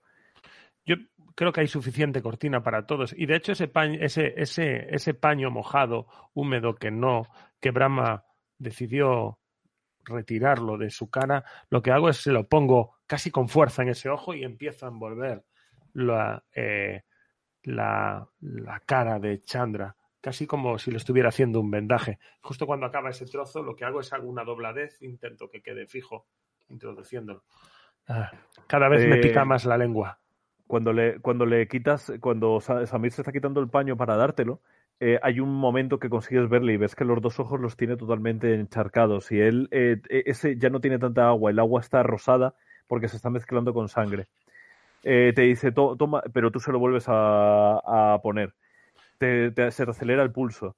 eh, eh, empezáis a oír un montonazo de, de gente Gritos. fuera, empezáis gritos, eh, ya, llantos, la, el- de repente eh, un hombre que re- reconocéis es el hijo del, del anciano del- de fuera, eh, eh, llega llorando y eh, empieza a, a coger al, al anciano, le grita, padre, padre, intenta levantarle, pero obviamente ya, ya ha fallecido. Eh, la- hay gente que está corriendo, pero veis que eh, lo veis a través de como, como solamente como, una, un, como un pequeño fragmento, ¿no? Entonces veis gente corriendo para acá, pero luego veis gente corriendo hacia el otro lado, no sabéis qué está pasando, no sabéis hacia dónde ir. ¿Os quedáis dentro de la casa o vais a hacer alguna otra cosa? Yo quiero salir, yo quiero echar a correr. Vale. Sandra quiere y- echar a empiezo a correr y lo veis. Y empieza. Quieto aquí. Tenemos que irnos. ¿A dónde? Que para, nos van a echar la puerta abajo. Tenemos que irnos de aquí. Nadie nos echará la puerta abajo. Y, y lo que hago es intento resguardarlo debajo de esa manta. Eh, una Vale. vez que le he tapado. Intento casi Vale. cubrirme, casi cubrirlo eh, con mi cuerpo. Vale, todos tacharos un, eh, un punto. Tacharos todos un aspecto. Todos. Eh, Juanpe, tú eh, lo empiezas a, notar. Tú lo notas más tarde que los demás, pero tus pulmones ya están bastante mal de por sí. Y tú lo notas. Eh, a ti no te, ataca- no te ha atacado tanto a los ojos, te ha atacado más a los pulmones. Y, y notas que, que te cuesta incluso hablar, te agota, te cansa.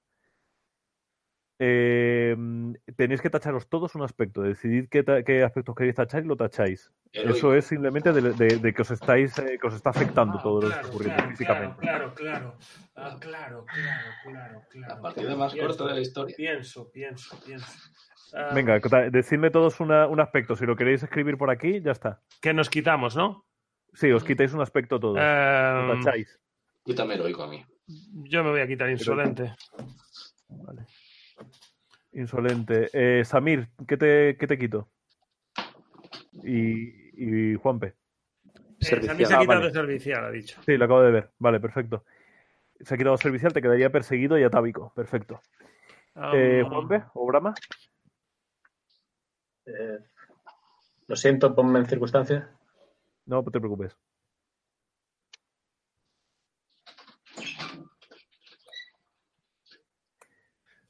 Tengo una idea. Piénsalo, piénsalo y te, y te quitarás uno, ¿vale? En ese sentido, el que tú consideres. Entended que eso, ahora el estrés físico y mental que estáis sufriendo, os hace perder esas cualidades que son buenas vuestras. Si tú de repente ahora decides que pierdes servicial, de repente ahora todo lo de perseguido y atávico tiene mucho más sentido en ti. Y de repente ahora a lo mejor no te pones tan... A lo mejor te pones ahí apartados que quiero irme, quiero, ¿entendéis? Eh, Chandra se ha dejado solo escurridizo, escurridizo, carismático, lo ha perdido, heroico también. Por lo tanto, ahora es una rata callejera escurridiza. Entended que eso os va como limitando a nivel narrativo también. ¿Vale? Estáis como perdiendo de alguna manera partes importantes de vuestra personalidad porque por lo que está ocurriendo. Quiero que lo Yo- entendáis así el sistema. Ahora mismo, Dime, Chandra. tal como yo lo estoy entendiendo ahora mismo. Sí. Espera, que se me acaba de colar un gato. Tal y como yo lo estoy, estoy entendiendo ahora mismo, eh, me quedará que deje escurridizo. Vale, no me siento seguro aquí dentro del chamizo. Sin embargo, estoy acostumbrado a sobrevivir en las calles, con lo cual yo me quiero. Mi instinto es irme de aquí. Me da igual dónde. Echar a correr. Denali te está, de- te está diciendo que, que te, que te Yo quedes, les pero, pero puedes. Intento. Que lo intente. Vale. Intenta. Yo lo que Vale, voy a. que- no, no, yo voy a hacer una cosa. O sea, tengo clara lo que quiero hacer. No me voy a. Evidentemente. eh, Vale. este- tengo que intentar sobrevivir Claro. pensando también en ellos. Y mi idea es: voy a empezar a golpear esa especie de chapa metálica que, forma, que conforma nuestro, nuestro tejado. Porque esa va a ser nuestra forma de huir.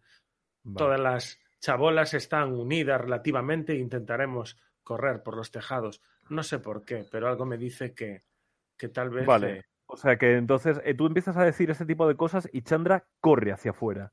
me parece Si bien. queréis si alguien quiere eh, pararle, tenéis que hacer una tirada. Chandra, si no, huye.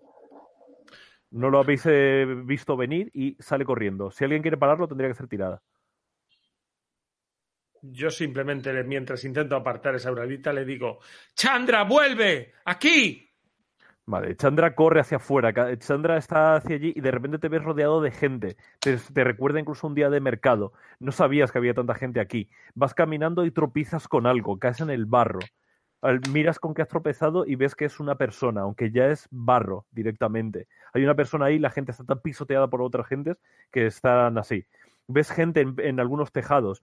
Están eh, justo al lado tuyo, están derribando uno de los depósitos de agua y están intentando echarse el agua encima. Está todo el mundo tosiendo. Hay algunos que están mejor, algunos que están peor, pero básicamente eh, hay mucha gente corriendo hacia todos lados. Eh, ves a lo lejos el, el- lago y ves que hay, que hay gente que está lanzándose al lago. Tú sabes que no puedes bañarte ahí. Ese baño, ese, ese no es bueno, pero hay gente que lo está haciendo. Samir, ¿tú qué haces? He cogido justo cuando iba a beber. ¿Qué haces, Samir? Está bien. Pues yo me... Los pasos de, de Denali se, se alejan de donde estoy. Yo sé que es momento de irnos, pero no puedo irme sin, sin hacer algo antes. Justo en el suelo, a escasos metros donde estaba tumbado con la cabeza hacia arriba, hay una pequeña chapa en el suelo y, y la aparto. Hay una pequeña caja de madera y allí hay unas rupias. Ese dinero no me pertenece. Tengo que saldar unas deudas y sé que que ahora mismo ahora mismo no, no, no la puedo no la puedo solventar. Me las voy a quedar. Y Te eso quedas puede pensando en esas rupias eh, mientras ves que Denali a tu alrededor está haciendo, te está dando golpes a la pared, está intentando como a- al techo y ha hecho como una especie de agujero. La idea es, es, eh, escurrirse hacia arriba, ¿verdad, eh, José? De Nari, sí. Vale, Ah, sí. sí. Quiero, de hecho, vuelvo a insistir, estos son eh, la ruta de, pas- de pasillos o de, de callejones estrechos, lo conforma esa multitud de, de eh, chabolas perfectamente ordenadas que cada vez que encuentran un hueco rápidamente se cubren o por una ampliación de la misma chabola o de una nueva chabola. Entonces creo que podremos correr por lo menos de forma mínimamente ordenada sobre esas chapas y, y techos de madera totalmente Samir, tú eh, tienes el dinero en la mano, sabes lo que Me llevo el dinero porque haces. además sé que, que sin este dinero no vamos a llegar muy lejos.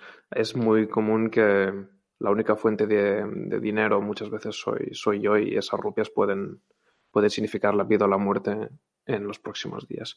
Cojo esa, esa bolsa de dinero y, y chillando ¡Denali, Chandra! Vale. Intento subir hacia Eh, arriba. Intentas ir hacia arriba, ¿no? Vale. Sí. Eh, Brahma, ¿tú qué, qué haces? Eh, eh, Denali está, ha hecho el agujero, está agarrando, está diciendo que vayáis. Samir ha agarrado una bolsa de dinero que no sabías que estaba ahí. Y, ¿y tú qué es lo que haces? Miro con recelo a Samir, porque, bueno, siempre le he tenido este, este recelo. Pero no, en este momento no es el momento de discutir esto y decido, bueno, a- ayudar a Denali y dirigirme hacia ella, intentando auparme yo también a, esa Vale. zona. Os, o- os aupáis. eh, en ese sentido, Denali te, te aupa, subes y una vez ya estás arriba empiezas a tirar de ellos, ¿vale? Empiezas a tirar de los, eh, de los demás. Tú que estás arriba ves que, que, eh, que a la que estás subiendo, ¿quién sube antes, Denali o Samir?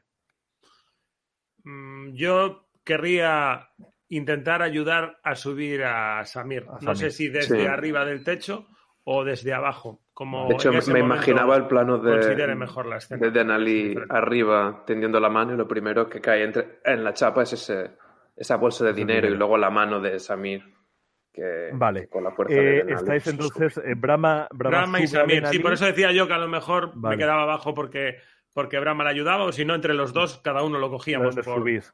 Por los brazos. Eh, Samir tira el dinero hacia arriba y, va a empezar a subir. Entonces, en ese momento, Denali está agarrando, pero se da cuenta que Brahma no le está, no le está ayudando. Brahma está mirando hacia un lado aterrorizado.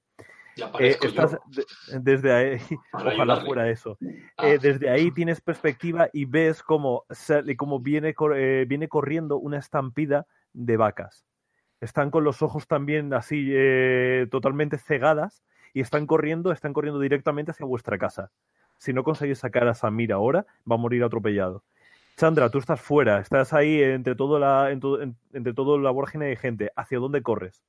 Eh, estoy en la vorágine, estoy viendo las- la escena. O sea, me estoy dando Las cuenta de que no vienen las vacas. No, las vacas tú no las ves. Tú estás viendo el, el lago, estás viendo a la gente corriendo de un lado para otro y estás en el otro lado. Ellos están, las vacas vienen por el otro lado. Vale, Porque pero los veo a ellos subido- subidos al tejado, siquiera. Sí, ahora sí. le- Les ves, has, estado como confusos y de repente les ves que están subiendo. Vale, eh, eh, ese es mi territorio. Eh, corro hacia ellos, digo yo, vámonos, seguidme, que conozco el camino. Vale, eh, Dani, quiero que hagas tú una tirada y quiero que, que en ese sentido, o que el, el que consideréis, o Denali o Brahma, uno de los dos tendrá que hacer una tirada. Yo voy a tenéis- hacer la tirada por subir por tenaz para intentar eh, Vale. rescatar a Samir eh, mientras, no sé, intento Vale. apartar un poco a Brahma porque veo que se ha quedado confundido, inerte, y lo que hago es ocupo el lugar, lo agarro de los dos brazos. Voy a usar Vale. tenaz. Perfecto. Además, eh, como te, como te, en cualquier Brahma, en cualquier caso Brahma como vuelve en sí y te ayuda, entonces te da un dado Vale. adicional, ¿vale? Vas a tirar cuatro dados. Vale. Vale, 7 y 5. Eh, 7 y 5. Ah, vale, vale, sí, te- claro, porque te quedas con los dos mayores, no, que eso no lo había dicho antes. te quedas siempre con los dos mayores, perdón. Eh, vale, eh, sí, te, lo consigues. Tiras de él, eh, lo, lo consigues y justo en ese momento, ¡buah! El- el- la, la pared de la que estaba revienta y aparece en un- eh, una vaca. De hecho, una de las vacas, la que ha, la que ha derribado la pared, cae. Cae, destroza el cuenco, ese cuenco que utilizabas para las oraciones eh, por la mañana, lo, des- lo destroza por completo y cae. Otra vaca salta por encima de ella y sigue corriendo hacia allá. Samir, Nosotros lo que hacemos ha es saltar hacia. Nosotros saltamos Sí. hacia el tejado contiguo, digamos, porque prácticamente la chabola se derrumba y, y Esto notamos sí, como se, se va, ese- va a caer sobre sí mismo. ese ruido metálico Vale, de las Chandra. monedas que. que- perdón. Correcto. Chandra, tira tú y además entiendo que sumas el escurridizo. Incluso yo te diría que podrías tirar cuatro dados sumando de rata callejera. Me, me encajan las dos Vale, venga, tiro. para hacer la subida al tejado.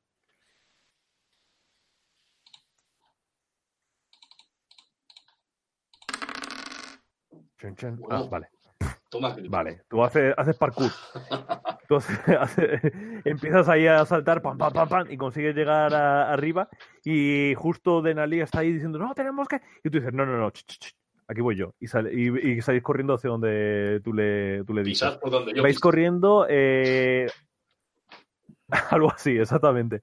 ¿Hacia dónde les guías? Ahora que estás desde arriba, ves que eh, realmente en- hay muy, muy difícil de ver hacia dónde habría que huir, de dónde viene la amenaza, no sabes dónde está porque la gente se está golpeando. Ves que hay gente que está corriendo a un pequeño templete chiquitito que hay cerca y están rezando. Ves que hay gente que está llevando ese templete a, a gente muerta.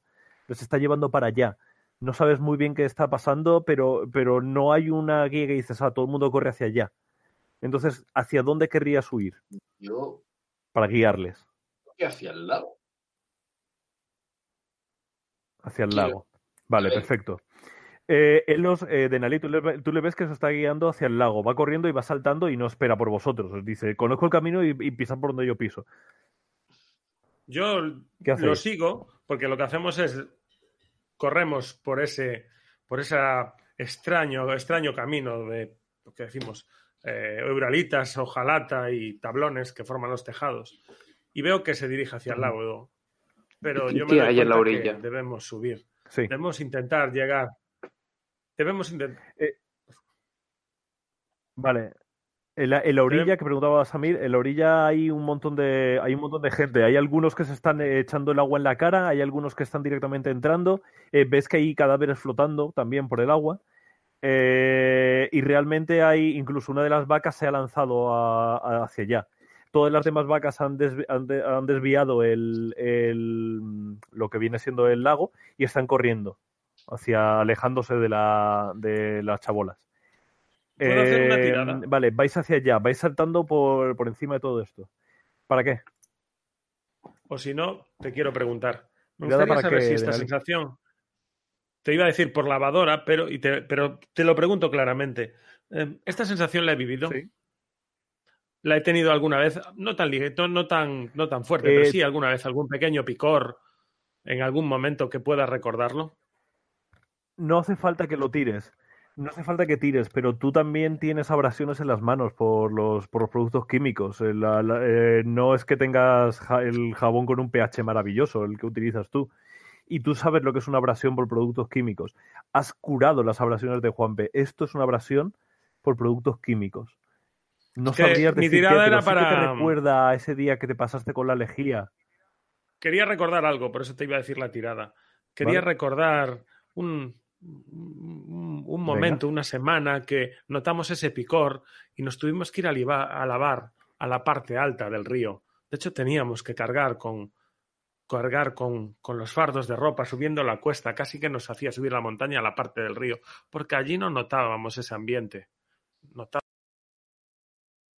de picor no estaba. Ese era el recuerdo que quería crear con la No, tirada. no hace si me falta dejas. que ¿Y te acuerdas que- dejas, pues, ¿Y te acuerdas bar- decirle a barca, improvisamos con un palé de, de madera?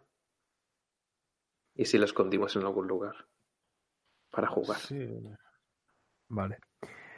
Eh, tacharos otro. Tacharos otro aspecto todos. Estáis en lo alto del, del edificio, pero os cuesta mucho respirar. Eh, notáis la vista muy, muy borrosa. Eh, la, ya llega el picor. La, de Nalí le cuesta hablar. La, la lengua. la- la- y le cuesta hablar. Eh, el- las toses os interrumpen. Yo dije que me había tapado la boca y. Sí. digo. Ah, bueno, pues entonces eh, la, la boca no ha empeorado, pero sí que tienes los ojos Me- mal. ¿Vale? Pero si no, si no, si no lo hice.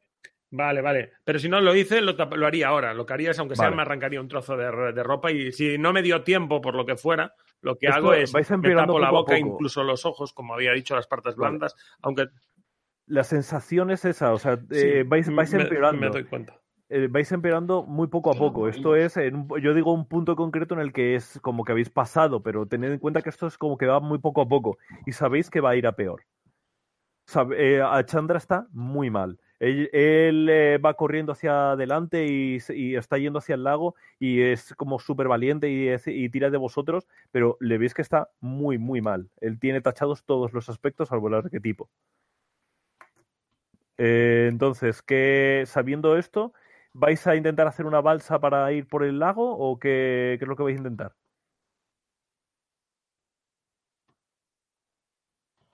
Yo quiero intentar subir a la montaña, vuelvo a insistir.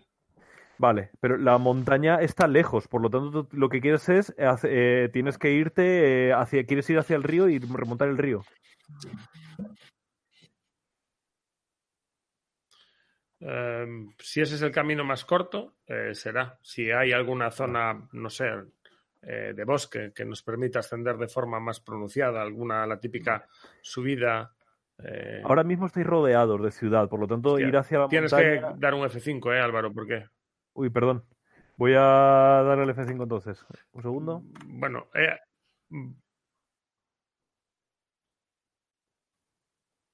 vale, pero eh, espero que esté mejor. Vale, vale. Eh, lo que no quería era bajar, quiero decir. Suponemos que si estamos en una zona de bosque o de... Si es planicie todo, pues evidentemente solo Es avanzaremos. Es planicie y además es, es ciudad, por lo tanto no hay mucho que rascar en ese respecto. Es, eh, tú quieres ir hacia afuera y, y lo expresas, tenemos que ir hacia afuera. Sabes que con el lago podrías llegar, el otro lado del lago es una es bosque, podríais ir por ahí, o Hay que podríais cruzar, ir por la Denali, hay que hasta el río. ¿Vale? Eh, bien, entonces, eh, ¿vais a ir por el lago? Pues tendremos que cruzar el lago. Vale. Decidme cuál es el, el, Aspecto el que que os tacháis. Eh, Juanpe, recuerda que no me has dado el anterior, me tienes que dar dos. Si quieres Pues me quedo con uno, ya está. Voy a quitar los dos buenos, que es curtido. Eh, ante estas circunstancias, incluso los, ya que no es un dolor tan físico, pierdo ese aguante mío. Y el protector también, porque empiezo a mirar por mí mismo, por mí mismo, y Vale. me vuelvo más egoísta, digamos. Vale. Eh, Denali, ¿te quitas tenaz? ¿Me, ¿Te he oído? Mm, mm, me da igual quitarme sufrida o tenaz. No, O sea, es que te, te entendí tenaz. Sí, es la- No, no, eh, había tachado sufrida, pero creo que a lo mejor sufrida me. No sé, pues quedo, me quedo con sufrida y quito tenaz, perfecto. Vale, perfecto. Eh, Samir, dime. ¿Atávico o perseguido? Samir, después de coger esa bolsa de, de dinero y viendo la situación como es, no tiene planes de futuro. No hay, no hay esperanza ni tampoco hay planes para aquellos que le quieren buscar el dinero que le que debe, así que se va a quitar perseguido y por un momento se va a sentir empoderado con ese dinero casi como para por primera vez empezar o sobrevivir de forma independiente. Vale. Eh, te agarras esa bolsa de dinero y decís que y lo tenéis claro, tenéis que hacer una, una balsa. Eh, ¿Alguien quiere hacer algún plan que no sea montar una balsa? Um, En la orilla no había ninguna balsa. Antes habías dicho que No, el pues lago no. era más bien una charca. Sí, pe- pero quiero decir, realmente la- la- el lago es relativamente, la- es relativamente grande. Eh, no es en plan aquí como, yo qué sé, un lago gigantesco, pero sí que tendrías que nadar de un lado a otro. ¿Vale? O sea, sí que habría que nadar de un lado a otro y sí que necesitaría saber nadar, que no sé si sabéis nadar, y además ya. una balsa podría estar para, para curaros en el sentido de, de no tocar ese agua, si Nadar o, o coger una camioneta o algo, vaya. Aquí dentro de, las chabo- de la parte de chabolas no tenéis ningún, no hay ningún vehículo. No, yo- alrededor yo- y no hay ningún vehículo. mm, coño. Y cruzar a nado. A ver, la- la- el lago Charca está. El- el tú, lago está- está cadáveres, contaminado. Cruzar a nado, ah, está No, cruzar a por nado es eso- factible, sí. Por eso decía antes Es de factible. que- Otra cosa es que, es que te vaya a afectar eh, lo- eh, eh, todo el El- químico que hay ahí. Hay una fábrica cerca. Pero Nava, eh, Samir y- habló de, de ese palé que usamos una vez, esa especie de... Era un palé que estaba sustentado con, con unos bidones. con botes, de, con bidones. Sí. No sé si alguna de esas estructuras han podido quedar o ese mismo en algún momento. Y si no, pues haremos algo parecido. Cogeremos un palé e Vale, intentaremos... veis que está ahora mismo está ese palé lo buscáis y lo encontráis. Está entre justo ahí, ahí como las vacas han derribado una de las casas y, y lo veis, está entre eso. Hay un montonazo de gente muerta alrededor. Eh, la gente está tosiendo y, y, y- y- y ahí veis hay uno que está vomitando algo negro. No sabéis qué está pasando, pero desde, desde arriba la sensación es como de hormigas que están muriendo todas a vuestro alrededor. La situación es bastante horrible de ver. Eh, remos. os, eh, tenéis que eh, tenéis que bajar de las de, os ha guiado Chandra y tenéis que bajar cerca del, del río. Una vez bajáis, eh, toda ah, la, la cacofonía de sonidos, de llantos, de, gente huyendo, de gente gritando, de gente eh, veis que hay una hay un niño llamando, llorando a su madre y está mirando para todos los lados, pero los ojos los tiene totalmente encharcados en sangre y no ve nada. Eh, veis a eh, eh, veis justo al lado, de hecho, una de las personas que tenéis que apartar su cadáver para poder coger el palé. eh, lo, lo veis y os quedáis mirando un segundo.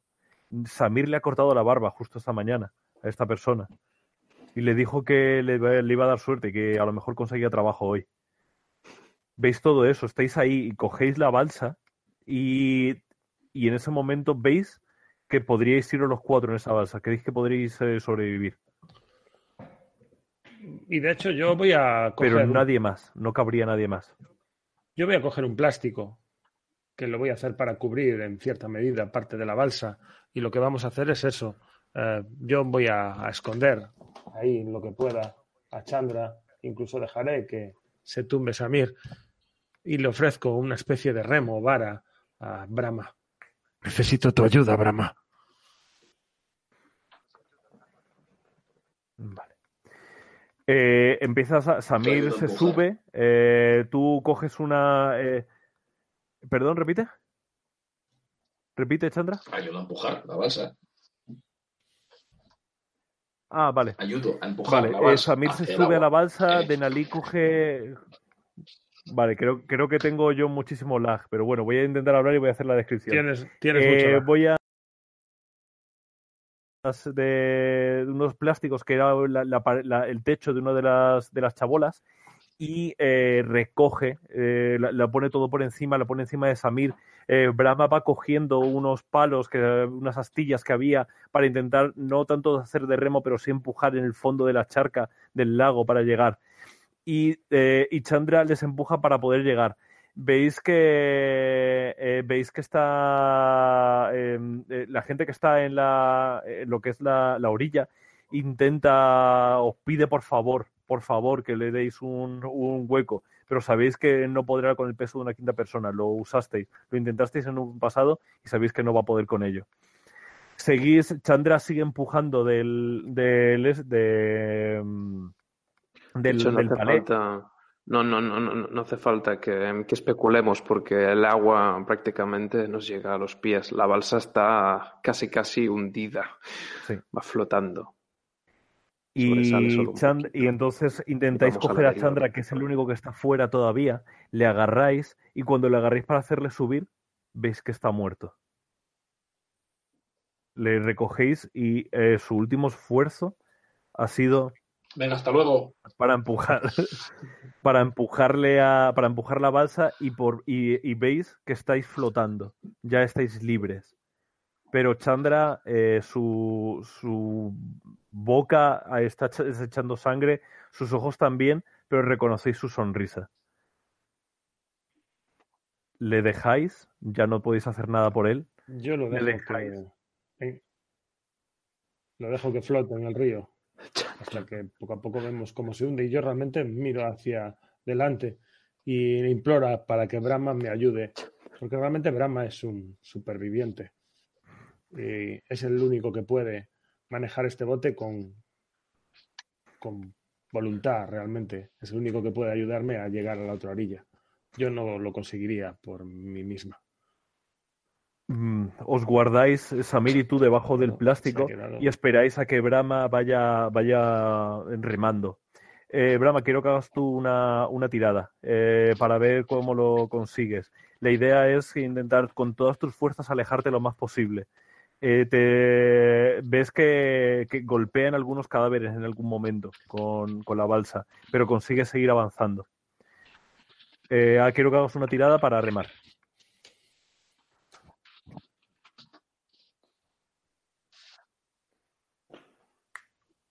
Pero yo no quería ocultarme, ¿eh? yo quería ayudarle a remar. ¿eh? Vale, no digo tanto oculta, no me refiero a ocultarme, sino, sino Yo- el, el estar resguardado. Tú también ayudas, pero está tú estás resguardado al lado de Samir. Vale. Eh, Vale. No sé si Juan Pea Digo por hacer- darle un dado, un dado, digo por darle un dado más. Perfecto, le das un dado. Hostia, refresca Álvaro porque es que. Tira un dado más, Juanpe. Refresca Álvaro porque, hostia, es que. Estás.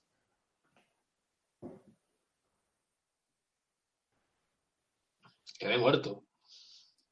Hostia, está, hoy está, es infame, Guerebay, ¿eh? Hostia. Sí, sí, sí. Tenemos que. Bueno, el sábado tenemos que grabar, tenemos que probar este ya a ver si nos, no, no nos está fallando. Hostia, hoy Nava está. Yo a ti, a, a ti te oigo perfecto, esto, ¿eh? hechos, ¿eh? O sea, tú eres el único, el único de todos que, que no tengo Sí, cero sí, delay, es porque estoy bien. divino, ya, ya. Pero es porque ha coincidido así. Pero porque es así ya. hoy. Pero a los demás, yo, a todos os me estáis Sí, petando. a los tres, sí. Vale, acabo de cambiar de navegador, me he metido con, con Chrome a ver si así va mejor. ¿Vale? Sí, bueno, eso a veces Y es que no me estoy enterando de casi nada. O sea, no sé si es- Lo siento, chicos. pensaba que era culpa mía en el fondo, pero es que estoy perdiendo todo. O sea, no estoy enterando de nada. Um, por re- recapitulamos. Eh, Chandra ha fallecido y nos do- eh, Samir va Sí, debajo eso del sí. plástico. Yo me he resguardado un poco y te voy ayudando con un remar bastante débil, lo que te dará un dado. Y tú, bueno, te imploro que nos ayudes a salir de aquí porque realmente eres el hombre fuerte en estos momentos. Has hecho esto en numerosas ocasiones. Tira un dado más Vale. y no sé cuántos tiras. Pues tres a priori. Sí, tirarías tres.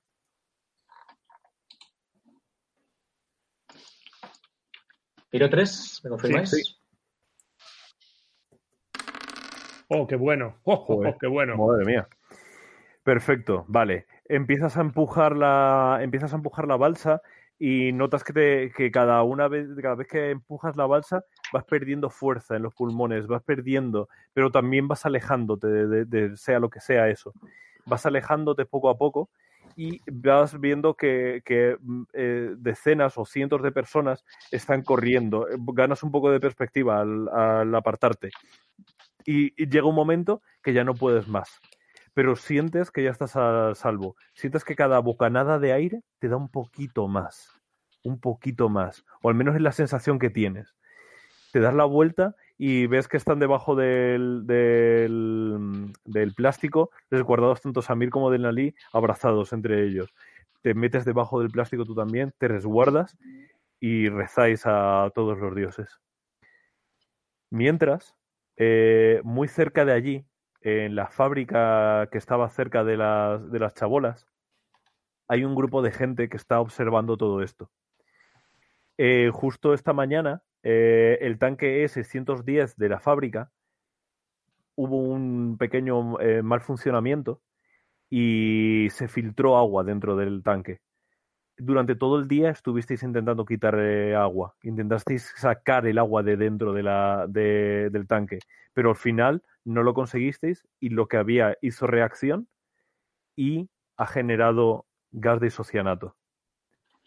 Ese gas eh, se, ha, se ha repartido por todas las chabolas cercanas y vosotros sois los únicos que, tiene, que tenéis el traje NBQ que os puede salvar de esto. Ahora os voy a dar unas nuevas fichas porque sois los causantes de lo que acaba de ocurrir. No es culpa vuestra. Vosotros ya lo, lo advertisteis. Lo dijisteis a Carbon Unite que esto iba a pasar. De hecho, no es la primera vez que pasa algo como esto. Ya han muerto 40 personas en diferentes eh, eh, accidentes. Pero esto ya es suficiente, demasiado. Los, todos los sistemas de control estaban rotos, nadie los había reparado y no es culpa vuestra. De verdad que no lo es. O eso es lo que os decís. Eso es lo que os decís, pero lo único que sabéis es que tenéis una. os han llamado y tenéis que ir hacia el helipuerto, que está al otro lado del barrio de Chabolas. Allí os recoger una- un, un, Helicóptero. el- un helicóptero y os llevará a un lugar seguro. Os voy a dar eh, cinco fichas para que recojáis la que, la que queráis de, de esta. Obviamente hay uno que se va a quedar sin, sin esto, sin jugarse, pero todos los demás ya están hechos. Tenemos a Robert Thompson, que es un analista químico que estaba trabajando ahí eh, gestionando todo esto. Tenemos a Alberta Downson, que es la jefa de mantenimiento. Es una mujer eh, de estas totalmente pro empresa, de, muy agresiva, que lucha hacia, hacia mm, por intentar conseguir maximizar los beneficios de la empresa. Justo hoy, además, había un auditor por ahí, que era una persona que, ven- que venía de, de Ingla- de Inglaterra para una audición, para, para una auditoría, y venía ya directamente con la mano puesta para que le dieran todos los, sobornos. También tenemos a Rita, que es una contable. Es una que justo pues le pidieron que se quedara allí hasta tarde. Eh, tiene depresión crónica y reza mucho a, a, a esta mujer, a mm, Teresa de Calcuta. Es, em, junto a todos esos, tenemos al único, a la única persona realmente hindú, a Kishore Mukund, que es un becario. Vale. Decidme cuál queréis coger cada uno y vamos a seguir. Vaya trampa, ¿eh? Que nos has hecho. Básicamente. Venga, eh, rapidito. Mm, Yo el becario. pam. A ver, ¿quién es el más agresivo aquí? ¿Quién, quién quiere ser la agresiva? Eh, da igual. eh, tú, Yo tú mismo, elige, va. Alberta Dawson soy elige yo. uno. Eh, Vale. Venga. Juanpe, tú Pues- dijiste que eras el becario, ¿no? Sí, sí puede ser. Vale, pues ya está. ¿Robert Thompson está pillado? No. Pues para mí. Vale, entonces queda. eh, ¿Quién queda? ¿Alberto, ¿Alberta Downson? No, Alberta Downson no, ¿no? Alberta Eh, era Nava, si he entendido Vale, bien. entonces ¿quién queda? ¿Jess Cooper y, y Rita? Sí. Vale, pues voy a ser Cooper por ser. Por ser. por dejar de ser mujer ahora. Ya que Vale. cambiamos. Vale, y eh, José era Yes, dijiste. Sí. Vale.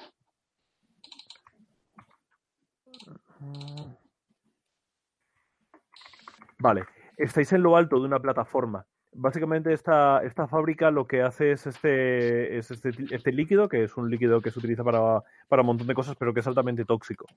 Eh, realmente habéis hecho, venís de Union Carbide, es, eh, es la asociación estadounidense que, que gestiona esto y eh, ya habíais hecho un montón de informes explicando lo que estaba ocurriendo, pero no todos los habían eh, desoído.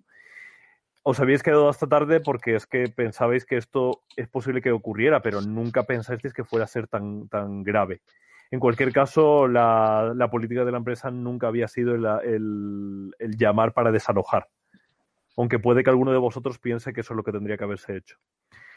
Eh, el, problema, para llegar al helipuerto tenéis que atravesar todo el, eh, toda la, casa, todas las chabolas. Entonces ahora mismo estáis como una especie de pasarela y podéis bajar. ¿Quién es el que va a ir primero? Mm, Yo no. Pues Alberta Dawson, sin lugar a dudas. Como Alberta responsable del equipo no hay otra. Vale. Vale.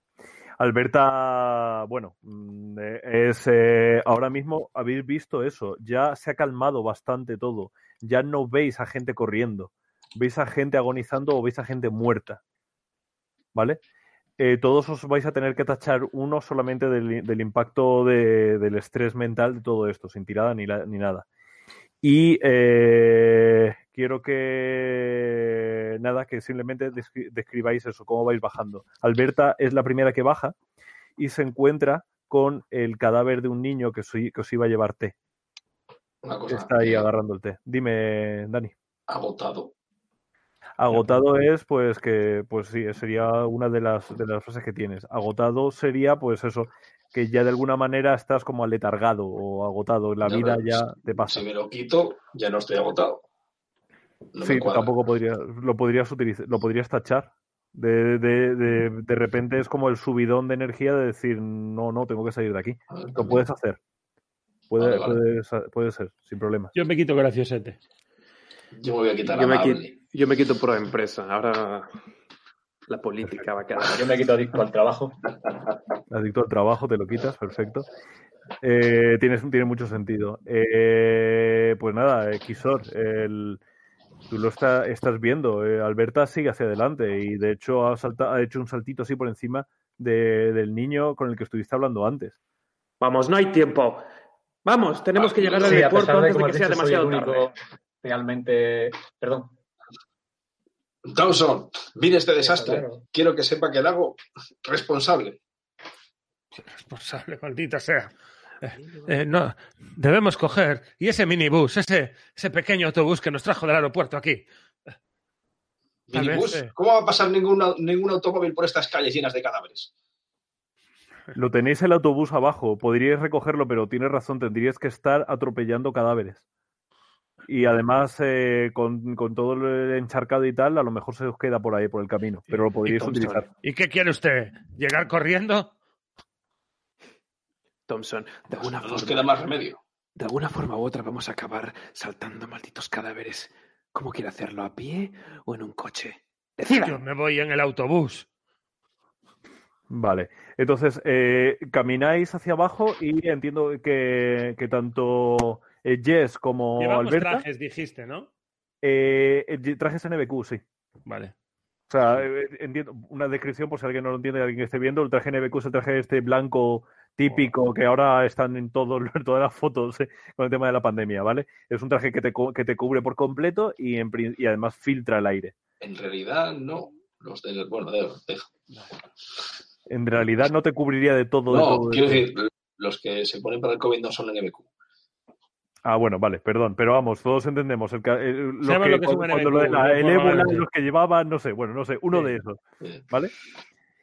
Eh, vale, entonces eso, va Alberta y, y Jess van a la al ¿cómo se llama? A- al, al, al minibús. ¿El resto qué hace? Pues si van a minibús, habrá que ir al minibús.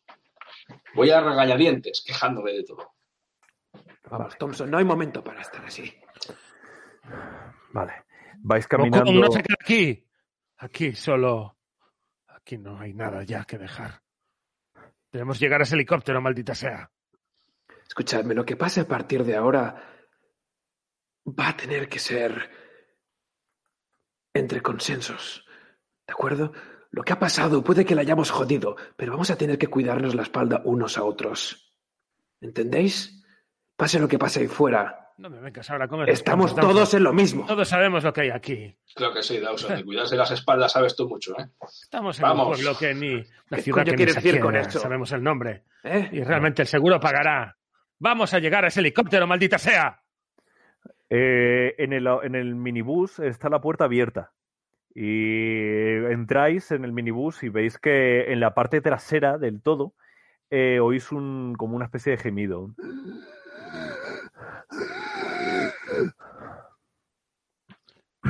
Yo me ¿Qué acerco hacia allí. Vale. Tú eh, entras en el minibús, vas mirando, ves que el conductor no está en ningún lado y ves que es, había puesto, el conductor había puesto unas, eh, como unas, ma- unas sábanas en los asientos traseros y se había echado a dormir. Estaba esperando que salierais para poder llevaros. Eh, está ahí, dormido. Eh, es un hombre bastante, bastante orondo, bastante gordo y está intentando decir algo. Pero no le llega el aire. Yo, yo, yo busco las llaves en su ropa. Realmente es como lo ignoro prácticamente. Y de hecho, si me intenta agarrar la mano con fuerza, lo, lo separo. Sigo buscando las llaves. Y de Le hecho, chillo, las ¿Dónde están las llaves? fácilmente. Haz, eh, haz una ¡Las tirada. llaves! Haz una tirada de, de- para, para, para verlo. Con- yo entiendo que siempre de paso te va a ayudar a, a que las, las, las caras no te suenan tanto. Vale, eh, entonces tiro tres dados de seis, tres dados de diez, ¿no? Sí. Eh, voy a limpiar. Cuando sube Kisor en, en la puerta, no sé si último o penúltimo, te digo, vete, vete al frente a ver si está la radio encendida. Igual la están emitiendo en el canal de emergencias. ¡Vamos! Vale, eh, tú ves que están eh, hurgando a- en, el, en, la, eh, en, uno de estos. Tú sabes su nombre, le estuviste hablando antes con él. Y ves que realmente eh, él tiene, tiene las llaves del coche en el, en, el, en el bolsillo de atrás y está Alberta agarrando y tirando de él para poder darle la vuelta. Se les cae del asiento. Se cae al suelo y dicen, ah, perfecto, porque así puedo llegar al asiento, al, al este de atrás justo cuando cae hace un mayor de lo habitual y no vuelve a emitir ningún sonido. Ellos cogen las llaves y se van. Tú, eh, a ti te han pedido eso, te han pedido que cojas la, que, que mires la, el este. ¿Qué haces? Que mire que, perdón. ¿Qué haces? Que tú te han dicho que mires la, la radio y que mires el, eh, si están en- eh, emitiendo algo. Sí, intento encender eh, la radio de alguna forma. Si bien tampoco entiendo demasiado bien, soy eh, joven e inexperto. Y intento sintonizar. Y bueno, parece que después de algún esfuerzo lo consigo.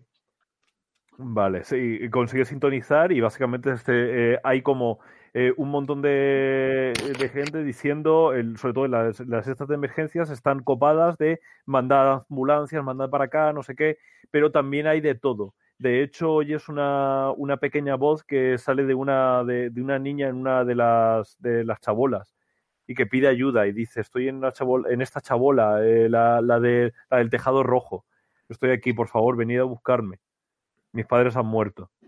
Tú oyes esto, eh, pero pa- sigues pasando para llegar a, a las, eh, a la de emergencia, donde ya tenías eh, sintonizado la radio antes, la, el walkie-talkie, para hablar con el tío del helicóptero. Dicen que os, van a esperar una hora y que luego van a irse, que se están, que se están generando unos motines y que se van a ir. Ok, ¿Qué en haces? ese caso eh, decido, eh, mis compañeros en este momento los tengo cerca. Sí, los tienes cerca, están en la parte trasera, tienen las llaves. Eh, el- están viniendo hacia ti con las llaves. Vale, decido, eh, les comento eso. El, el piloto de helicóptero ha indicado que tenemos una hora y que tenemos alguna forma de llegar. Prácticamente casi intento arrancarle eh, las llaves de las manos, pero bueno, al final no lo hago y, y dejo que, que, que sea él el que intente arrancar eh, este minuto. Vale. ¿Quién va a conducir? Eh, yo miro, miro a mis compañeros y realmente clavo la vista. Posiblemente dudaría entre, entre Kisore, Muku, que entre Kisore, porque es cierto que lo he visto hacer, hacer alguna vez eh, cualquier tipo de servicio. De, ha ido a recogerme al aeropuerto. ¿Quieres llevarlo tú, Kisore? Si no lo haré yo, ¿eh? Eh, Que sí, conduzca señor, sí, Dawson. señor. Yo le ofrezco las llaves. Y cierra la puerta, tiro de esa palanca. En Robert Thompson eh, dice que no, que prefiere que conduzca a Dawson. No se que fía. conduzca Dawson. Todos estos muertos están a sus espaldas. No le importará tenerlos ahora bajo las ruedas. ¿Que conduzca yo? Yo lo miro con un gesto un poco de. Claro. Eh, Kisore, por favor, conduce. Siéntate Hay un, ahí. hay un momento un poco tenso en, eh, cu- cuando, cuando dice todo esto Robert. Eh, hay un momento tenso, pero lo, lo negáis. Además, es como que Jess habla por encima, habla, habla más alto, como en plan para acallar todo lo que hay a su alrededor. Y de hecho, agradecéis todos eh, el rugido del motor. Vale, que entonces va a conducir eh, Kisore, ¿verdad? Yo le he dado las llaves y él se ha ofrecido. Eh, de hecho, Thompson no. se ha pu- contrapuesto, pero yo, Sí. yo le he Yo mirado. no, yo no he querido entrar en el juego de, un- de Thompson. Vale. Sabe que es mi subordinado. Vale, perfecto. Pues nada, Kisore, empieza- eh, echas a conducir. Eh, eh, sales, eh, llegáis a, la valla que separa la fábrica y veis que la, la valla esta, pues aceleras y ¡boom! la tiras. No, no es, una mierda de cadena la que lo, la que lo agarra. La tiras y, y seguís hacia adelante. Has pasado al lado de la garita en el que había una persona, eh, lo- los pies del guardia asomaban por la garita. Eh, esta parte eh, ves que no hay mucha gente muerta aquí. Lo único que ves es a, una. eh, ves por las ventanas de las chabolas, ves que dentro de las casas hay gente, una persona con vómitos y todos muertos. Estaban demasiado cerca, han muerto muy rápido y de alguna manera incluso será lo mejor para ellos. Habrán sufrido menos. Pero hacia lo, hacia lo lejos lo estás viendo. Estás viendo que vas a tener que pasar por encima de cadáveres. ¿Que, eh, ¿Sigues hacia adelante? Eh, sí, eh, en el fondo miro a mis, bueno, soy el único hindú, como os he mencionado, miro a mis compañeros un poco como diciendo, no tenéis compasión, como diciendo, pero ayudadles o algo, pero no recibo eh, en sus ojos ninguna respuesta. ¿Compasión? de ¿De, que- qué cojones vas a ver compasión si no vamos a salir vivos de aquí? Vamos, coño, déjate de historias. Tenemos que llevar al punto, al punto de evacuación. No importa lo que pienses o lo que sientes. Ahora mismo, ahora mismo lo importante es llegar de una puta pieza y res- esa responsabilidad está en tus manos. Así que conduce y mira al frente. Agacho un poco la cabeza mirando hacia adelante, por supuesto, y, y ya que soy joven y, y sumiso, ya que soy el becario, digamos, pues continúo haciendo lo que eh, lo que Alberta me, me- esa falsa sonrisa y, tira- y, y haz, y haz una tirada de dados. Yo entiendo que podrías usar, no sé si tres o cuatro dados. Si me lo razonas, a lo mejor te puedo dejar de utilizar cuatro. Yo le podía, le podía dar uno extra por intimidante. Venga, te lo, te lo voy a conceder. Me parece bien. De acuerdo, pues, Pues sí, cuatro dados con, el, con la suma de Alberta. Me parece correcto. Ok. Ah, Tira cuatro dados. Madre mía, pedazo de tiradas. Vale, pues nada, tú empiezas a, eh, empiezas a avanzar y eh, vas como esquivando un poco los, los cadáveres, intentas eh, ir sobre todo para que, bueno, pues es lo que puedes, ¿no? En cualquier caso es muy estrecho y hay momentos en los que tú sabes que no vas a poder esquivar nada, que es que es el, el grueso de la calle es el grueso de la camioneta. Em, vas caminando lentito, eh, pero Alberta te, te grita, "¿Cómo- ¿pero por qué vas tan lento, maldita sea? Y sigues, eh, vas acelerando un poco más, pero llega un momento en que das un frenazo. Has avanzado bastante, habrás avanzado casi como la mitad. Eh, los crujidos de los huesos al pasar por encima los has, los has ignorado o has subido la radio o de alguna manera has conseguido eliminarlos. Pero miras hacia adelante y ves a una persona viva. Está en mitad de la carretera y está, está tumbado y está con la mano hacia arriba. Está intentando cogerlo. Está intentando eh, que- pedir ayuda de alguna manera. He pegado este frenazo ya que no quería pasar sobre muertos, eh, aunque, aunque me duela, pero puedo hacerlo. Pero no he podido. Una vez más miro a Alberta como diciendo, ¿Qué haces? ¿Qué Eh. haces? ¿A qué cojones paras? ¡Aprieta! Creo que por, por primera vez en mi vida me, le- me levanto del. O sea, eh, no eh, sigo una orden y simplemente me levanto del asiento. No voy a ayudar a esa persona, pero tampoco voy a acelerar en este momento. Simplemente le, me aparto del asiento, agacho la cabeza y, como indicándole a Alberta con la mirada, sigue conduciendo tú si quieres. Apártate. Yo lo aparto y lo que hago es me pongo yo al volante. Vale. Eh, y lo ves, tú lo ves, ves al, al tío que está vivo ahí. Menos mal que Eh, una pregunta, Thompson. común. Si subimos a ese hombre al autobús, eh, ¿puede causarnos algún problema? ¿Puede...? Esto simplemente es químico, ¿no? No es contagioso, quiero decir. No, no es contagioso. Eh, trajes. Thompson.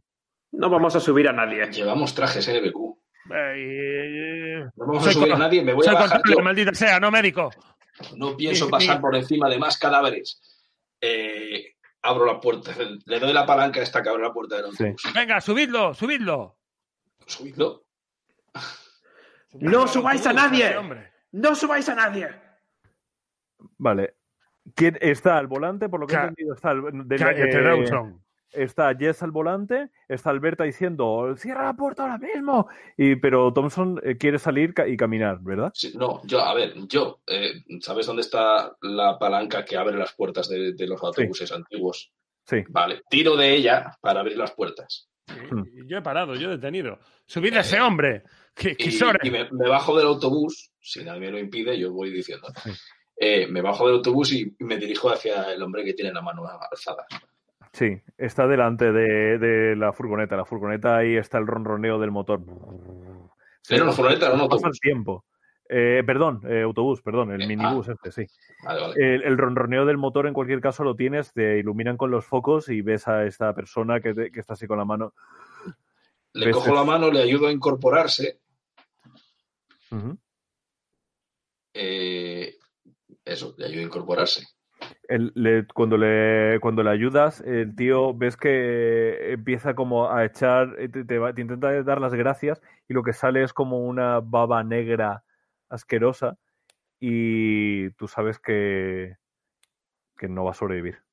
Por el amor de Dios, están las últimas. ¿Qué vamos a Eh, hacer? le- por lo menos le ayudo a apartarse de ahí.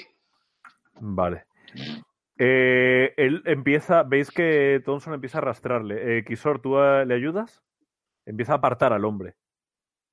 Eh, sí, sí. eh, me, me- me tiro hacia la puerta y prácticamente me, me interpongo entre ellos e intento ayudarle a subirse. Vale. Ellos eh, entiendo que ni Alberta ni Jess está haciendo nada. Están gritando desde el autobús, pero no, desde, pero no están intentando nada. No, yo, los nadie estoy- va a yo, de hecho, allí. adelanto un poco el autobús. Pero Vale, simplemente para acercarme un poco más mientras ellos hacen. Y yo intento convencer a Jess. Vamos, cojones. Una cosa, el ¿qué autobús-? Claro, la velocidad a la que vamos es pisando huevos. Ahora mismo estáis parados, pero sí, ibais parados, parados. Alberta, Alberta, de todas maneras, antes eh, ibais pisando huevos porque estáis pisando relativamente, de- de- literalmente Sí, cadáveres. literalmente. Eh, pero Alberta había obligado a Kisor de que, a que fuera más rápido. Y No, no, había ahora, ahora estoy yo al volante, ¿eh? Claro. Eh, a a la que miras hacia atrás ves incluso que, que el ir, a- a ir demasiado rápido había derrapado en las tripas de alguien y había Sí. salido. Eh, hay como todas las tripas ahí de, de uno de los cadáveres. Sabes que no podríais ir a esa velocidad y más porque ahora cada vez va a haber más cadáveres. No, de, hecho, de hecho, no pienso volver a subir. Eh, quiero decir, los miro a Vale. ellos, les grito, ¡se acabó! ¡Se acabó! Yo cierro Mira. la puerta. Yo miro un, miro un momento a, a A Kisor. Cooper. A Ah, Cooper. No sabemos si hay plazas en ese helicóptero. No vamos, a, dar- no vamos a hacer ninguna diferencia cogiéndolo aquí o dejándolo 10 metros más allá. ¿Qué cojones estás haciendo? ¡Acelera! Maldita sea. Dawson, son de los nuestros. Dejo la puerta de atrás abierta y empiezo poco a poco, lentamente, a avanzar. Avanzar. poco a poco. Prácticamente vemos cómo se cruzan nuestras minadas. La puerta delante se ha, ha sido cerrada. ¡Vamos! ¡Subid, maldita sea! Y tú, Dawson, déjame de dar órdenes. Soy tu superior. Usa la maldita radio. ¿Superior? ¿Qué cojones estás hablando? Lo primero que voy a hacer es ponerte de putas en la calle cuando lleguemos al aeródromo. Eh, Kisor sé que está ayudando a Thompson, ¿verdad? En... Sí. Vale. Eh, Veis como eh, el, el minibús va avanzando y están discutiendo entre ellos, así, ¡ah! y ni siquiera miran cuando revientan la cabeza de una niña, del cadáver de una niña. Veis sus sesos esparcirse y ellos siguen están, están discutiendo entre ellos por quién es el jefe de quién. ¿Veis eso? Y, veis, y de repente el hombre que habéis ayudado a apartar, veis como lanza un alarido y es porque le han pasado por el- con, la pie- con, con la, con la rueda por encima de una de, las, de, de los Ahora sí pies. que lo apartasteis bien, cabrones. No han- ni siquiera se han dado cuenta. Eh, cuando ven el grito, eh, dejan de discutir y miran hacia, hacia atrás. Xor, tú a lo lejos ves una chabola con el techo rojo. ¿Crees que podría ser donde la niña? Eh, ya que estoy viendo que mis. eh, bueno, eh, tanto Alberta como, como la otra persona están discutiendo, eh, intento mirar a Thompson y decirle, Thompson, que ya que esta persona no, no tiene futuro, eh, intento convencer a Thompson para que me ayude a ir hacia, hacia esta casa con el tejado rojo. Os, os aparta, o sea, os mete más hacia las chabolas, eh, Thompson. Escucha, ¿podemos ayudarla de alguna manera? O sea, no, no tenemos más equipo que el que llevamos puesto. No, Eh, no. tú, tú eres analista químico, tú sabes que cuanto más tiempo estén ahí van a ser peor. Y tú sabes que, que muchos de estos les causará secuelas físicas, pero no tienen por qué morir. Esa niña no sabes qué puede pasar, pero si ha podido hablar por, eh, por radio, a lo mejor podrías hacer algo por ella. O a lo mejor no, no sabes. Pues no, no, no me lo pienso. No me lo pienso. Kishore, mm, vamos, Vale. vamos a por esa niña. ¿A dónde cojones vais? No abandonéis el autobús. El autobús continúa. Jess Coge la sigue- maldita radio, Dawson. Y Jess yo- sigue, sigue hacia adelante. Jess, hazme una tirada. De, eh, es, no es tanto por conducir, porque conducir no es tan difícil. Es el hecho de que. Básicamente. Vale, voy a usar mis pocos escrúpulos porque he aceptado sobornos incluso para joder este maldito lugar. Entonces eh, voy a tirar un dado más, si me dejas. Y además, Alberta te. Yo creo que te está invitando a ello. O sea, te está ayudando, yo creo, en ese sentido. Yo te, te daría otro dado por. Gracias a los insultos de Alberta. No sé Como si la apoyo moral. eh, le hace mucho a, a Jess Cooper. Madre mía. Nada. eh, Dadillos está, está Ah, irrespetuoso, ah, irreverente, tenaz. Vale. Eh, tú directamente eh, eh, eh, empiezas a avanzar, avanzas y llegas, eh, va- vas hacia adelante. Eh, al fin y al cabo hay como muchos baches, los amortiguadores están fatal, el cadáver de la, de- del conductor eh, está como tambaleándose y, eh, y- y- y sigues avanzando. Eh, de hecho, hay un momento en el que no puedes avanzar más porque hay un ternerito que está, está llorando en el- al lado del cadáver de su, de su madre, de su madre, una vaca muerta. Y está como dándole así como topetazos con la boca, con, la, con el hocico, con los ojos totalmente encharcados. Le pitas, pe, pe, pero no se quita y solamente hace un "Bah, bah", lastimero. Yo intento Eh. dar un volantazo hacia, hacia uno de los lados, intentando sortearlo. No sé si seré capaz, o por lo menos empujarlo. Las vacas están muy acostumbradas al tráfico y esta vaca no se aparta, pero vas avanzando poquito a poco hasta que le, das un golpe y la vaca se asusta y sale corriendo y ves que se lanza un pequeño lago que hay ahí al lado. Ves que hay un, eh, un- hay un niño flotando con una sonrisa en los labios y te choca ver esa sonrisa. Pero la vaca sigue saltando De por hecho, los espectadores ya han visto a este niño antes corriendo por los tejados Sí, lo una chabola destartalada de bofal. y seguís hacia adelante. Eh, vais, eh, el coche sigue, el, el- el- el- o sea, el minibús sigue hacia adelante y vais avanzando poco a poco. Eh, hay momentos en los que pensáis que, eh, que, que estaban muertos, pero oís gritos cuando ya habéis aplastado algo. Eh, poco a poco esos insultos, esos gritos, esas, eh, esos insultos que os preferís los uno, el uno al otro van eliminándose y estáis totalmente en silencio, avanzando, sabiendo lo que estáis haciendo. La Thompson. radio, Dawson, la radio. Cojones, un momento. Thompson, ven aquí. Conseguís llegar eh, hacia, hacia afuera. Thompson está, no está con vosotros, ni Thompson ni Kisor. Han ido a una a, un sitio cercano y han, envuelto a una, a una niña, la, han, conseguido entrar una chabola. Habéis visto que ha sobrevivido porque sus padres se pusieron encima de ella y consiguieron de alguna manera eh, protegerla. Eh, la niña tenía, estaba abrazada a un pequeño walkie-talkie y estaba gritando eso y no podía ni siquiera apartarse porque por el peso de sus padres. Le, le envolvéis la, la- la cabeza con, unas, con unos paños húmedos y la, y la lleváis en brazos hacia afuera. Voy a, vamos a ir ya al, al epílogo. Jesse y Alberta eh, llegan a, la- al- a- donde termina la barriada y hay un montón de gente fuera. Hay gente que está llorando, hay gente que han- eh, la, la gente de las casas cercanas han salido y están ayudando a la gente que está ahí. Les están dando agua, les están dando comida, están viendo qué está pasando. Hay, eh, una, hay una ambulancia ahí y la ambulancia está totalmente sobrecargada. No, están haciendo menos que los otros porque están como, ¿qué está pasando aquí? Y vosotros pasáis con el minibús tan tranquilos eh, al lado. No pares por nada. De hecho, intentáis ni siquiera mirar hacia los lados, porque hay gente que os golpea y os pide ayuda. Eh, os- eh, ahí, eh, en la puerta del, del autobús cogen el eh, un niño inerte y os lo piden que lo lleve al hospital. Sabéis lo justo de Indy para entenderlo. Mientras, eh, mientras vais hacia, hacia el aeropuerto, tanto Kisor como Thompson eh, van caminando entre todos los cadáveres. Tardan mucho más, van a perder el, eh, ya, de hecho, ven el helicóptero salir a lo lejos pero van con, el, con la niña y la llevan hacia afuera. Cuando estáis ya en la frontera, veis que hay muchos cadáveres en la frontera entre lo que es la ciudad y lo que es la, la parte de Chabolas. Y ves que, veis que hay gente que está allí pensando que hay algún ser maligno o algo que, les- que ha matado a toda esa gente. Y están suplicando que, os, que les que acerquéis los cadáveres de sus familiares. Dice, ese de ahí es mi hijo, puedes traérmelo, por favor. Te pide por favor, A mí, a ti, sí. eh, yo con la niña en brazos.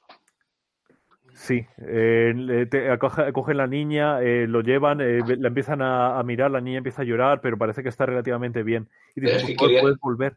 Quería, es que quería ver una cosa. Un- cuando, a ver, la cosa es, llevo a la niña en brazos, vemos el helicóptero partir, tenemos el puesto sanitario este que está ayudando a la gente cerca, ¿no? Sí, Vale, lo que voy a hacer es quitarme el equipo de respiración y ponérselo a la niña. Vale, perfecto. La niña, la niña parece que está bastante, bastante mejor. Y de hecho, cuando se lo vas a poner a la niña, ves a un hombre que está ahí, que está llorando que, y que notas que, la, que está, el llanto es de la frustración de saber que, que no consigue llenar sus pulmones. Y decides que es más útil con él y, y- y te pones a ayudar. Por ahí. Eh, vale, no, o sea, quiero decir, lo de la niña era porque, total, vamos a morir por lo menos a ver si sobrevive la niña. Eh, Pero, ya parece que, que, que ya todo se ha aposentado. O sea, Ah, todo vale. lo que ha ocurrido ha ocurrido. No parece que continúe, al menos a- hasta aquí. La gente que está aquí está están curando enfermos, no están siendo afectados. Es lo, lo que les ha afectado hasta ahora. Ah, vale, vale, vale, vale. Pues entonces el Vale. equipo de respiración se lo pongo al, al tipo este. Y el otro que me decía, acérqueme a ese que es mi hijo que está ahí muerto. Vale. Pues con total, con, con reverencia casi me, me acerco y me pongo a, a acercar cadáveres. Ves que te que te dan las gracias. Eh, muchos de ellos saben porque que, que esto tiene que ver con la fábrica. De hecho, están hablando de la fábrica, pero te dan las gracias cuando tú les acercas el cadáver. Lo mismo con Kisor. Eh, Kisor también le, le están pidiendo cosas, pero es evidente, tenéis la chapita identificativa, o sea, es evidente de dónde venís. Pero nadie os culpa. Os piden ayuda nada más. Mientras ayudáis, eh, tanto Jess como Alberta están en el, en el helicóptero totalmente en silencio, viendo, viendo todo, todo esto. Viendo cómo se van to- todas bien, las, Cooper. las- las autopistas, to- todas las eh, eh, los hospitales están yendo hacia allá. Alberta habla. bien, Cooper. Esto no ha sido nuestra culpa. Todo saldrá bien. Yo quito ese, esa mano del hombro que se ha apoyado. Déjame en paz, Dawson. Tengo muy claro que no voy a ir a la cárcel. Tengo muy claro que sea. sea Es seguro, o Unión Carbide, alguien tendrá que apechugar. Pero bueno, no te Si olvides. juegas dónde bien tus cartas, Cooper. Al final yo- todo se arregla. De hecho, eso fue exactamente lo que ocurrió. Salisteis con el helicóptero, eh, fuisteis hacia afuera, salisteis eh, hacia un, aer- un aeropuerto cercano y eh, rumbo a Estados Unidos de vuelta os llevaron sin hacer ningún tipo de pregunta. Eh, el helicóptero fue visto por mucha gente, entre ellas una pequeña balsa con tres personas que que ah, tres supervivientes. Pero dentro de esos supervivientes, esos supervivientes fueron unos de los más de, más de las 500.000 personas que tuvieron eh, lesiones permanentes. Eh, desde que se les derritió un ojo hasta que se quedaron casi sin pulmones, ha ocurrido un montón de, de- cosas en ese, ese sentido. Esa noche del, del 2 al 3 de diciembre de 1984 murieron 2.259 mu- personas. Aunque eh, por las secuelas, el resto de días murieron, llegaron hasta los 3.787. Ah, Las, eh, depende de a quién le preguntas, de- depende de quién le preguntas, cambian mucho las cifras, pero estas son las cifras ofici- oficiales. En Pero mucha cualquier gente caso- de los slums ni siquiera están censadas. Claro, hay muchísimo, muchísima, las cifras eh, fluctúan muchísimo de un sitio a otro. Y de hecho, en cualquier caso, se considera que esta es la catástrofe eh, industrial más importante de la historia, por encima de la de Chernobyl. Mm. Eh, Union Carbide pagó en, eh, cinco años más tarde 470 millones de dólares en indemnizaciones y en acuerdos extrajudiciales. Nunca ninguna persona que no fuera india fue juzgada. Ocho personas tuvieron eh, dos años de cárcel y tuvieron que pagar dos mil dólares. Ninguna de esas personas era estadounidense. Y de hecho, Warren Anderson, que era el CEO de la, de la empresa, simplemente dijo que había sido un sabotaje y se lavó las manos. Hasta ahora nunca de- eh, se supone que es persona non grata en India, pero cada X tiempo se le- el gobierno indio pide, eh, solicita a Estados Unidos que lo lleven allí para juzgarle. Eh, de hecho, una de las personas, esta- esta- esas ocho personas que fueron a la cárcel, eso ocurrió en 2010.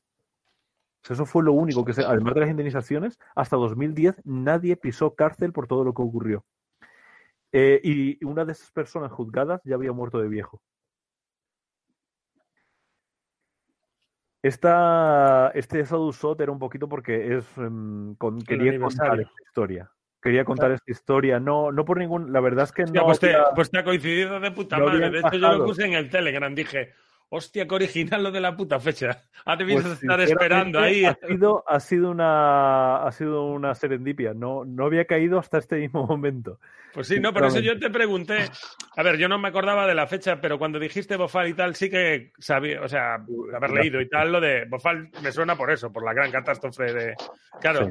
Y después, luego, eh, el principio activo que se que estuvo en suspensión era. era eh, Isocianato. isocionato, sí. Sí. De hecho, de hecho mucha, la, la zona hoy día sigue contaminada. Sí, porque mucha fue al agua. Claro. Pero realmente eh, todo el daño, el daño, el impacto ambi- medioambiental ha sido mucho menor que el de Chernobyl, por ejemplo. Y realmente ahí sí que muchas de las indemnizaciones que pagaron la empresa tuvo que ver con eso, con limpiar la zona y tal. Pero la zona que ya estaba sucia de antes. O sea, esto es una es simplemente pues una especie de paripé, realmente. Y 470 millones de dólares no es tanto para, para una empresa como es Union Carbide. Calderilla. No, tanto como caldería no, pero, pero sí. Pues para una empresa así, es bastante poco. Eh, esto es un poco lo que yo quería contar. Eh, esto va a ser un Sadusot, se va a regalar el día 15 de diciembre y quería un poquito dar a conocer esta historia. Yo conocí esta historia hace relativamente poco, yo no lo conocía de antes, pero creo que era un, un, un elemento a contar muy importante que se podía utilizar el rol para contarla y espero que os, os haya gustado la experiencia. No sé qué tal lo habéis visto. Lo del culo torcido de ahora nos morimos, pero eh. Ahora vamos a verlo desde la otra perspectiva. Eso está guay. Eso, eso es totalmente sí, falso. En, eh, eso no ocurrió así en la historia. O sea, no había nadie allí por la noche. Echaron y a tomar. Pero quería, lo quería de alguna manera ficcionar. Me parece incluso peor la realidad de que no hubiera nadie. Y el niño este muerto que encontrasteis, el niño que estaba sirviéndose el té, ese niño no murió.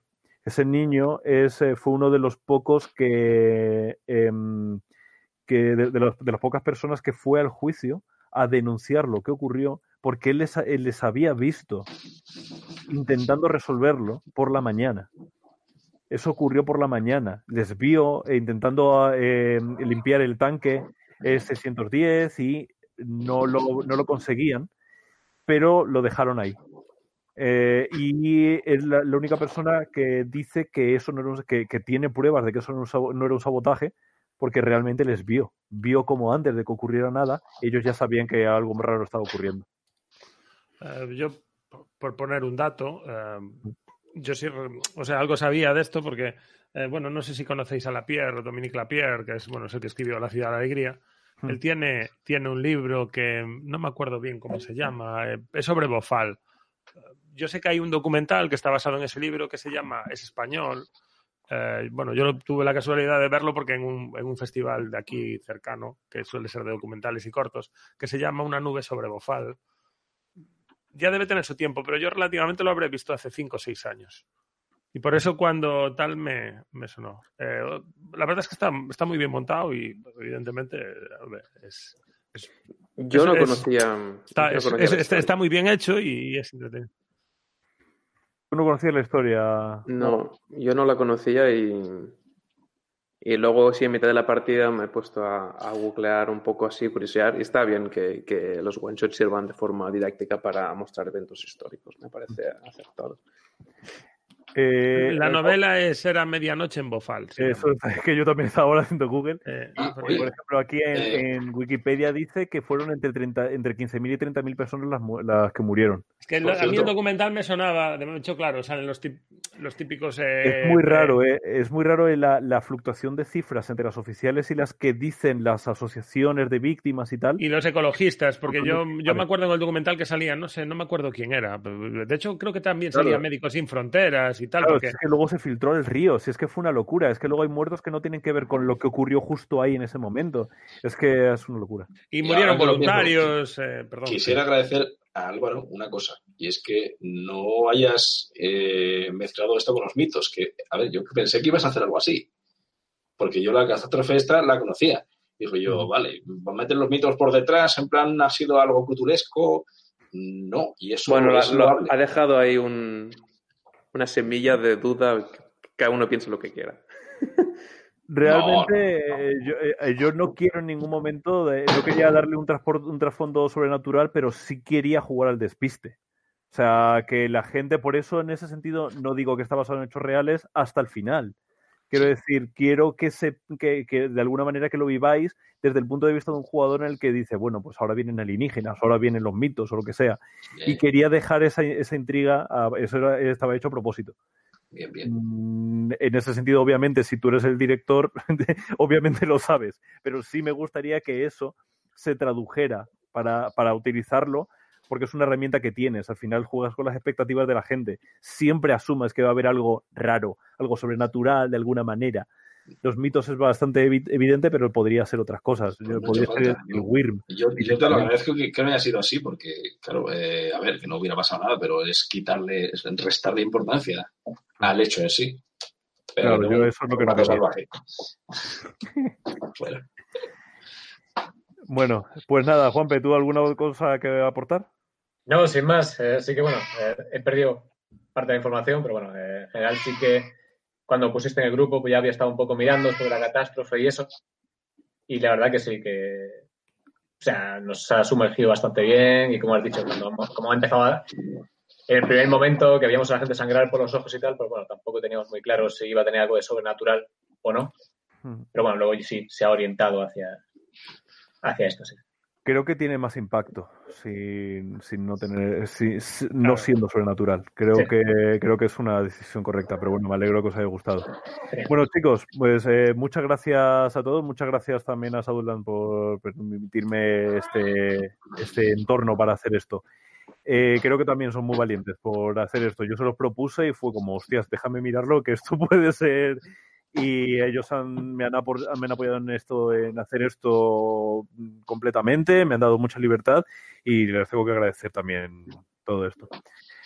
Así que nada, muchísimas gracias. Si podéis, eh, denle like y denle comment y esas cosas. Si alguien quiere Campanita. Sí, campanita. Si alguien quiere hacer spam de lo suyo, este es el momento. Yo simplemente de lo de siempre, comprad mi libro.